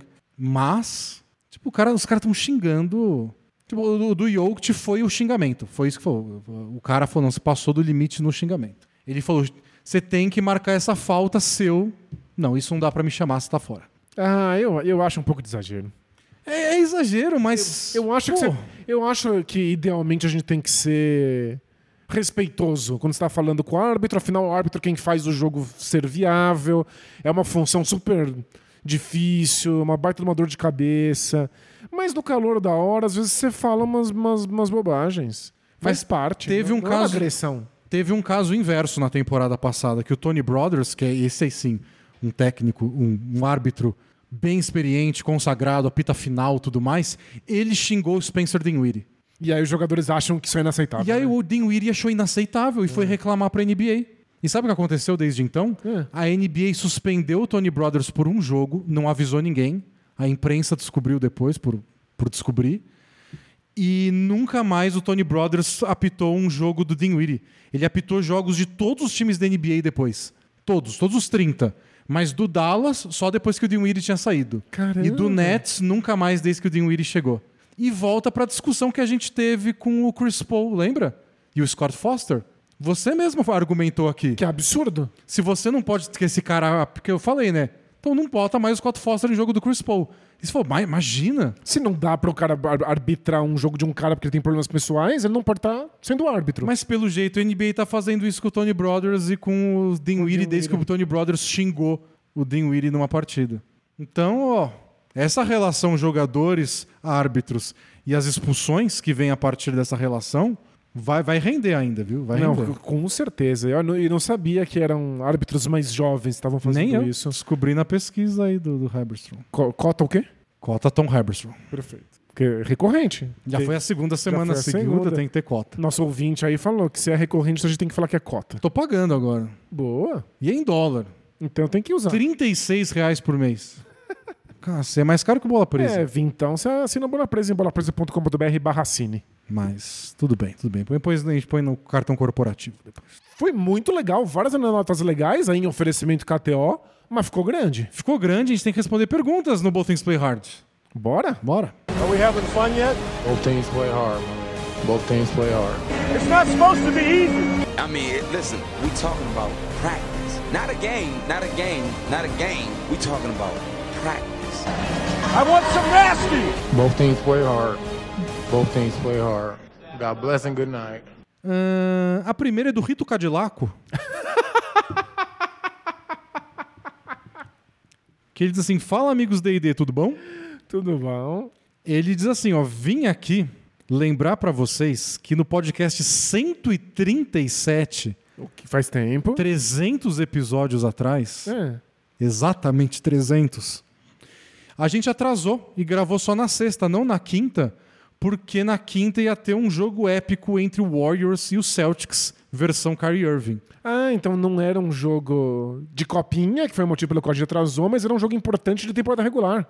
Então a gente falou semana passada que a gente gravou na sexta e não na quinta por causa da Copa, que a gente não fazia isso em temporada regular. Ele lembrou que há 300 semanas atrás a gente fez isso. Mas não é possível, como é que tem esse nível de memória? É mais de 300 semanas, porque teve semana aí que a gente colocou outros projetos e não teve episódio do Bola Presa, que a gente tava de férias. Ele falou: Eu, como membro assíduo, lembro de cor todos os episódios e lembrei desse aí. Grande abraço, longa, longa, longa, longa. Valeu, valeu, valeu, valeu. Impressionante. então tá aí. Tinha precedente, a gente não lembrava. É claro que a gente não lembrava, é evidente.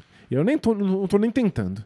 O Pergunta de Novato fez uma pergunta de novato. Ótimo. Olá, meus caros. Olá. Poderiam, por favor, explicar o que significa o bônus, que às vezes aparece escrito no placar em dados momentos dos jogos? Tá tirando o meu sono. Eu acho engraçado isso, que ninguém explica, né? Não tem. Eu, eu, eu acho que a NBA deveria ter uma transmissão semanal, que é a transmissão didática. É a transmissão para novatos completos, que explica a transmissão. Isso foi falta porque. Foi falta porque as regras do jogo, por que, que tá aparecendo esse número na sua tela, o que, que essas estatísticas significam. Não seria legal? Seria interessante. Seria Eu, interessante. eu acho que precisa, porque ninguém explica o que, que esse For bônus dummies, é. assim. é. É, o que significa que é toda a falta que aquele time sofrer naquele período vai ser lance livre. Ou seja, a part... ou seja, o time já sofreu cinco faltas ou mais. A partir da quinta falta, quando um time sofre a quinta falta num mesmo período, toda a falta é lance livre. Não importa se foi no campo de defesa, o cara tentando roubar a bola, lance livre. Isso, ou seja, toda falta dá um bônus, que são os lances livres. Exato, não precisa ser no ato do arremesso, é isso que significa o bônus. Isso. Pra você não precisar ficar contando em casa, tá escrito lá bônus. E, os- e a, e a gringa fala: ah, o time já tá no bônus, o outro tem que estar atento na defesa pra não fazer falta boba. Isso. Então, estar no bônus é isso. E outra pergunta de novato é do novo assinante. Ele é novato no Bola Presa. Ah, legal. Ele disse que acabou de assinar, muito obrigado. Valeu. E quer saber por onde começar, se a gente tem uma recomendação. É, a gente tem um episódio zero que. Não, quando onde começar o conteúdo exclusivo dos assinantes. Ah, como assinante? Porque o episódio zero é uma boa introdução ao Bola Presa. A gente conta a história do Bola Presa. A gente tem um episódio especial para assinantes sobre o Bola Presa também. Que A história do Bola Presa. História- Vida e obra. Vida e obra do Bola Presa é bem legal. É, Vários detalhes que a gente nunca pôde dar em nenhum podcast aberto. E eu acho que além disso, o- a nossa série de episódios do podcast especial, que são um Museu de Relevância Temporária. Acho que são os nossos episódios mais famosos em que a gente faz uma, uma visita guiada ao nosso museu imaginário de coisas do basquete que tiveram relevância momentânea e foram esquecidas. A gente tenta resgatar algumas coisas. São histórias muito divertidas sobre a NBA. E, mas, dito isso, É. eu acho que é um bom começo mesmo. Dito isso, a ideia quando a gente gravou os podcasts é que eles fossem relevantes mesmo para quem assinasse anos depois. Isso. Então a graça é você ver a lista, falar, ah, gostei desse tema e escutar. Então o legal é não precisar começar de algum lugar. Perfeito. E os clubes do livro também tem lá todos os textos que a gente traduziu, os documentários que a gente recomenda, legenda para filme que não existia e a gente fez manualmente. Tá tudo lá já ainda disponível. Então, você pode assistir essas coisas ou ler esses textos, depois ouvir o podcast que comenta. Isso acho que vai valer para sempre, não importa quando você assine. Mensagem do indignado com fusos horários. Hum. Isso vem de uma conversa que a gente teve num ao vivo pré-podcast. A gente grava às quintas-feiras no YouTube a partir das 5h30. que contaram pra gente que na Índia. A gente estava discutindo a sigla IST, que na NBA se usa para In-Season Tournament. Que é a copinha, vulgo copinha. Pra gente aqui no Brasil são infecções sexualmente transmissíveis. As antigas DSTs. E pra muita gente que trabalha, especialmente no mundo da tecnologia, é o Indian Standard Time, que é o fuso horário da Índia. E a gente descobriu no ao vivo que eles têm mais de um fuso horário, mas eles não querem ter, porque atrapalha a unidade nacional. Então eles resolveram ter um fuso horário de meia hora. É um fuso horário quebrado, não é tipo o horário o GMT, GMT, que é o do lá, o de Londres, mais alguma coisa, mais cinco horas. Não, é mais cinco e meia. O que é indignante. Eu não sabia que existia e fiquei indignado. É, é absurdo. E aí a gente recebeu uma mensagem sobre isso. Olá, pessoal. Olá. Estou viajando pela Índia e quero contribuir com um assunto que surgiu no pré-podcast 435 sobre a sigla IST, também significar Indian Standard Time. Boa. Apenas relembrando, é o fuso horário de toda a Índia e não possui uma diferença de horas inteiras para o horário GMT. É o GMT mais 5 e meia. São 8 horas e meia de diferença Sério? do Brasil. Quando cheguei por aqui, fiquei maluco com isso. De ter que fazer as contas com meia hora a mais para saber que horas são no Brasil. Porém, Porém, isso não é o pior. Meu visto aqui na Índia está prestes a expirar. E eu estou no leste da Índia e devo viajar em breve para Bangladesh ou para o Nepal. O fuso em Bangladesh é o GMT mais 6, ou seja, 100 horas quebradas, como eu esperaria de qualquer lugar. Mas o fuso do Nepal é simplesmente o GMT mais 5 e 45. você tá brincando. Pois é, lidem com essa informação. Por quê? Pelo que eu pesquisei, existem alguns outros fuso horários quebrados de 30 minutos no mundo, em partes da Austrália, do Afeganistão e do, de Myanmar, por exemplo. O único outro de 15 minutos que eu encontrei Não, é de um pequeno arquipélago a 800 quilômetros da Nova Zelândia, as Ilhas Charlton. Um abraço de um ouvinte viajante que escuta vocês por onde vai e devo escutar em Bangladesh também. Ah, que legal. Não vou para o Nepal por indignação pelo fuso horário. Isso, protesto. Não quero incentivar esse comportamento. Muito bom. Assinamos embaixo. E, sério, eu fico emocionado de ver gente ouvindo Bola Presa no mundo inteiro. Eu sinto quase como se eu tivesse estado lá. É, muito legal É mesmo. muito legal. Uma das coisas mais legais de podcast é que a gente pode ser companhia para pessoas em qualquer lugar do planeta, em qualquer momento. Momento bom, momento ruim. No quarto escuro ou escalando uma montanha em Bangladesh. Mas, sério, fuso horário de 15 minutos. É enlouquecedor.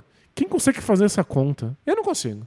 Eu Não, acho excludente com pessoas ruins em exatas. Eu acho que a questão é só alguém deu a ideia, acabou na hora, porque, porque você aceitou isso. Porque a ideia é facilitar. É claro que o fuso horário é uma generalização. Que a gente faz uma hora a partir de uns riscos lá que tem no mapa. É simplesmente para universalizar e É só facilitar. pra ajudar todo mundo, pra gente poder viver em sociedade num planeta enorme. É claro, é para ajudar. Por que, que você vai complicar ao invés de ajudar? Não, Pra mim. E a ONU não faz nada. Isso a ONU não Ah, mostra. Meu Deus. Mensagem de alguém com um problema distante, mas é ansioso. É. Temática relacionamento. Já colocou entre parênteses pra ficar mais claro.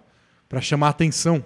Salve dupla, tudo bem com vocês? Tudo bom? Estou com um problema existente em, em um futuro próximo. Mas gostaria da ajuda de vocês para me ajudar a prever o futuro e já resolver ele. Conto com a magia de vocês. Hum. É o. É o filme lá do. O Minority Report. Report. É uma Norte Report de relacionamento, hein? Bom, para variar, meu problema envolve relacionamento, ele continua. É claro. Atualmente estou namorando há três anos. Ela é certamente uma pessoa com quem quero viver, passar minha vida ao lado. Linda, maravilhosa, cheirosa. Porém, Porém- ela é vegana. Ok. E obviamente isso não é um problema para mim. Inclusive, procuro ser o máximo participativo nessa questão e respeito as escolhas dela. Mas já tivemos conversas de que quando nós morarmos juntos em um futuro próximo, ela não se sentiria 100% confortável comigo dentro de casa fritando carnes, comprando alimentos carnistas e etc. Eu entendo. Atualmente, isso não é uma questão para ela, é, não é uma questão para ela com os pais, mesmo eles não sendo veganos, porque ela entende que a casa não é dela e que ela não pode cobrar isso deles. Esse ponto do incômodo dela em relação ao consumo de, de carne na, é, na nossa futura casa ficou um pouco em aberto. Ela apenas disse que se incomodaria sim e que era uma preferência dela que eu não fizesse isso. E que, claro, que ela ia gostar muito que eu virasse vegano. Não, claro. Porém, Mas aí, né? A gente pode, pode gostar de entrar num foguete e viajar pra lua, né? Porém não consigo me enxergar no momento fazendo isso. Ok, nenhuma responsabilidade. Não sei quão grande esse problema pode se tornar no futuro, mas eu queria ajuda de vocês, especialmente do Danilo, que é vegetariano, de alternativas de convívio ou adaptação da minha parte. Não quero que esse problema seja uma possível causa de término. É isso, forte abraço para vocês que acompanham desde 2017. São muito importantes para mim, vida longa a bola presa. E mando um abraço para Santo André, minha terra. Forte abraço para Santo André. Santo André, vizinha da minha São Bernardo. Visitava bastante. Visitava também porque era, era o shopping center grande, né? Isso. O de São Bernardo era pequeno, o de Santo André era grande. Então Tinha que ir lá no ABC. Tinha que ir no, No shopping. mapping. É, o antigo mapping. Fez muito Era um parte da minha mapping. infância. Fechou para virar o shopping ABC, mas todo mundo falava, vamos no mapping, porque tinha um segundo shopping que também chamava ABC. Então qual o ABC? O mapping. Um mapping. Né, eu- Eu sou velho bastante pra lembrar de ir no mapping e ver aquelas pilhas gigantescas de jogo de Atari. E escolher um pra levar pra casa. Eu comprei minha TVzinha lá também, tem até hoje. Comprei É no mesmo? mapping, mas não- acho que não foi no de Santo André. Eu lembro Mas ia bastante lá namorar. É mesmo? É, e ela dá uns beijinhos no cinema adolescente. A a minha primeira recordação de filme assistido, eu não consigo saber se foi Trapalhões na Terra dos Monstros ou Batman 1. Porque os dois saíram no mesmo ano e eu sei que eu assisti os dois no mapping. Não sabe qual foi eu o não sei primeiro. qual saiu primeiro, mas eu lembro que eu assisti lá, minha primeira lembrança de estar num cinema. Então, um forte abraço aí pra Santo André. que virou o assunto. É, eu já tive relacionamento em que eu fazia só refeições vegetarianas e minha namorada comia comigo e aí basicamente a refeição dos dois era vegetariana por uma questão prática. Eu estava cozinhando vegetariano e para os dois comerem, é, a gente acabava comendo isso. Quando ela comia, queria comer carne, fazia. Eu fico levemente incomodado, mas não jamais criaria uma restrição a isso. E aí cada um comia o seu. E agora estou num relacionamento em que as comidas são feitas separadas e cada um come o seu. E é uma questão de concessão.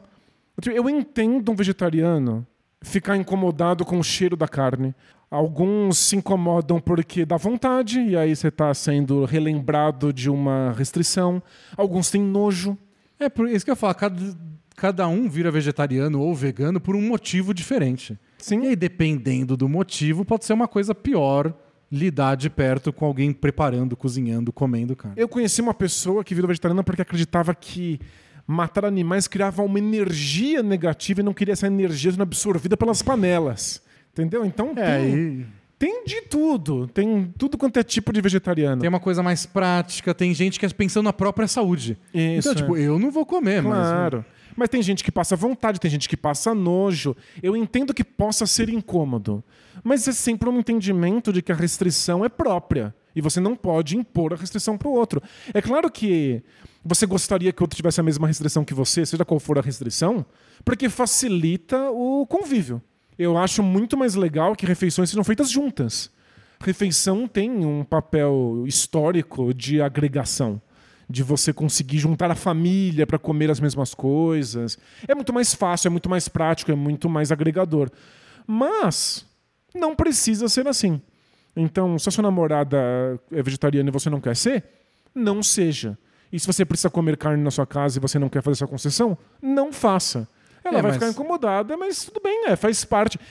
Namorar, casar, estar junto, viver junto com o outro, é estar incomodado com algumas coisas cotidianamente e seguir a vida. Mas aproveita que a conversa já veio antes de começar, antes de irem morar juntos, pra já deixar umas coisas mais estabelecidas, né? Claro. Tipo, ela deixou no ar que incomoda. Ela, ela tá te proibindo? É, isso não pode ser uma proibição. Ela, tá, ela vai embora se você fizer? Qual é esse nível de incômodo? O que ela quis dizer exatamente É. com isso? sabe? Mas Você pode falar que você pode, por ela, você pode tentar reduzir o seu consumo de carne, mas se você nem quiser fazer isso, só fala que você não está pronto para isso ou não está nem interessado nisso. É, é uma boa. Antes de conversar, decide o que você quer, né? Claro. E segue o jogo. Fala que você entende o desconforto dela, mas que a sua alimentação é a sua alimentação, que não tem o que fazer. E pra encerrar, temos uma outra de relacionamento aqui, mas é mais um recado que uma pergunta, Danilo. Mas acho que rende alguma coisa. Manda. É do Curry aberto no canto. Olá, casal 20 da Podosfera Basqueteira Brasileira. Firmeza? Firmeza, firmeza é outro podcast. É, firmeza outro podcast. Mas est- estamos firmeza. Alguns episódios atrás vocês leram uma mensagem sobre um casal que abriu o relacionamento. Não lembro qual de vocês dois disse que achava que essa nova geração fazia isso porque não sabe direito como abrir mão das coisas É. e não querem ter as vantagens do casamento sem ter as. é, sem perder as vantagens da vida de solteiro. Eu- é- esse é o meu, posi- meu posicionamento. Eu não acho que é sempre assim, mas eu, eu, eu tenho esse receio de que seja algo constante. Isso. Aí diz: cada escolha é uma renúncia. Perfeito. E eu discordo disso por experiência própria. Legal? E aí ele Manda. conta. Sou casado há 20 anos.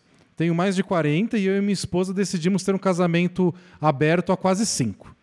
Desde então já vivemos experiências com outros casais, inclusive ficamos amigos do primeiro casal com quem tivemos relação sexual juntos. Ficamos com homens solteiros, com mulheres solteiras. Eventualmente eu saio sozinho com mulheres e minha esposa faz o mesmo com algum outro homem. Desde que adotamos esse estilo de vida, nosso relacionamento, que sempre foi ótimo, ficou ainda melhor. Que legal. Ficamos mais abertos um com o outro, sem filtros para conversar sobre desejos e sentimentos. E nossa vida sexual melhorou também. Já ouvi essa história de que isso muitas vezes pode destruir casais, mas pode salvar a vida sexual de alguns. O estereótipo do casal que está junto há muito tempo faz sexo duas vezes por mês não serve pra gente. É, sempre, tivemos, sempre tivemos e continuamos tendo muito desejo e aprendendo muito sobre a gente como casal. Que legal.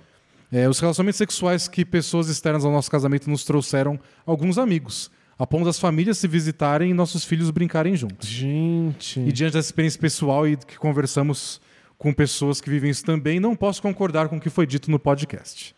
Obrigado pelo trabalho de vocês, me ajudam muito a acompanhar a NBA sem conseguir assistir muitos jogos da temporada regular, mas que se envolve pelas histórias dos times e dos jogadores que vocês contam. Vida longa ao bola presa. Valeu. É, eu acho que uma coisa não anula a outra. Eu acho que tem gente que busca o relacionamento aberto porque não consegue abrir mão das duas coisas. E aí vira o problema. Eu acho que a questão tá da onde veio essa curiosidade de buscar o relacionamento aberto. E aí depende de cada pessoa. Para algumas funciona, para outras não. É, eu acho que tem histórias de muito sucesso e histórias de fracasso em todos os tipos e estilos de relacionamento possíveis.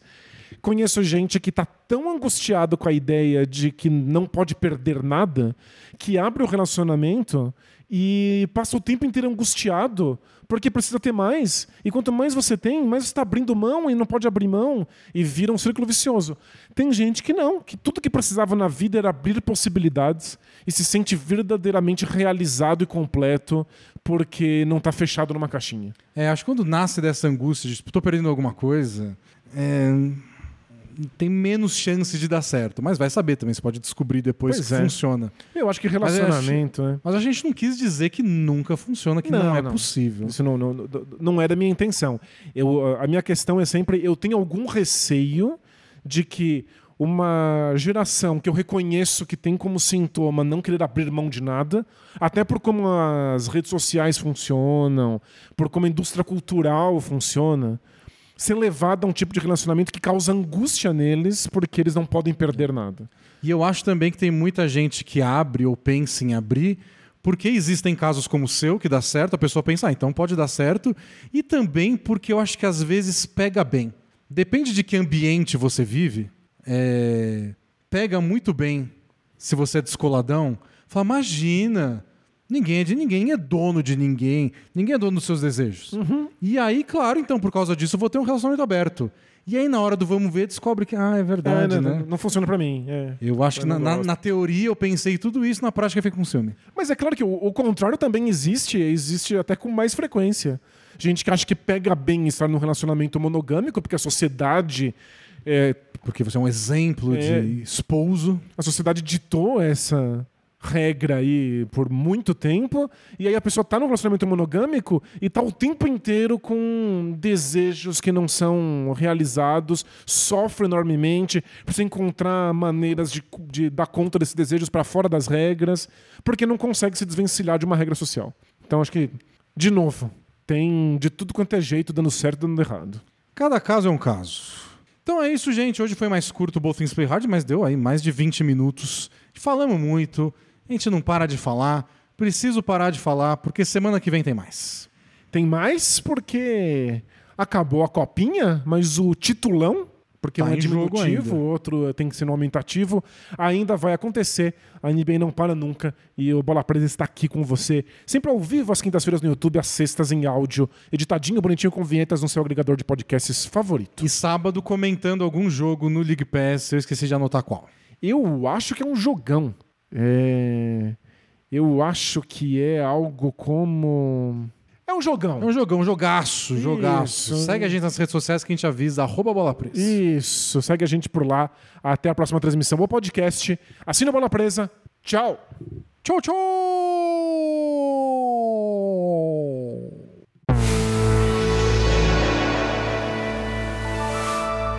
A D&D Studio.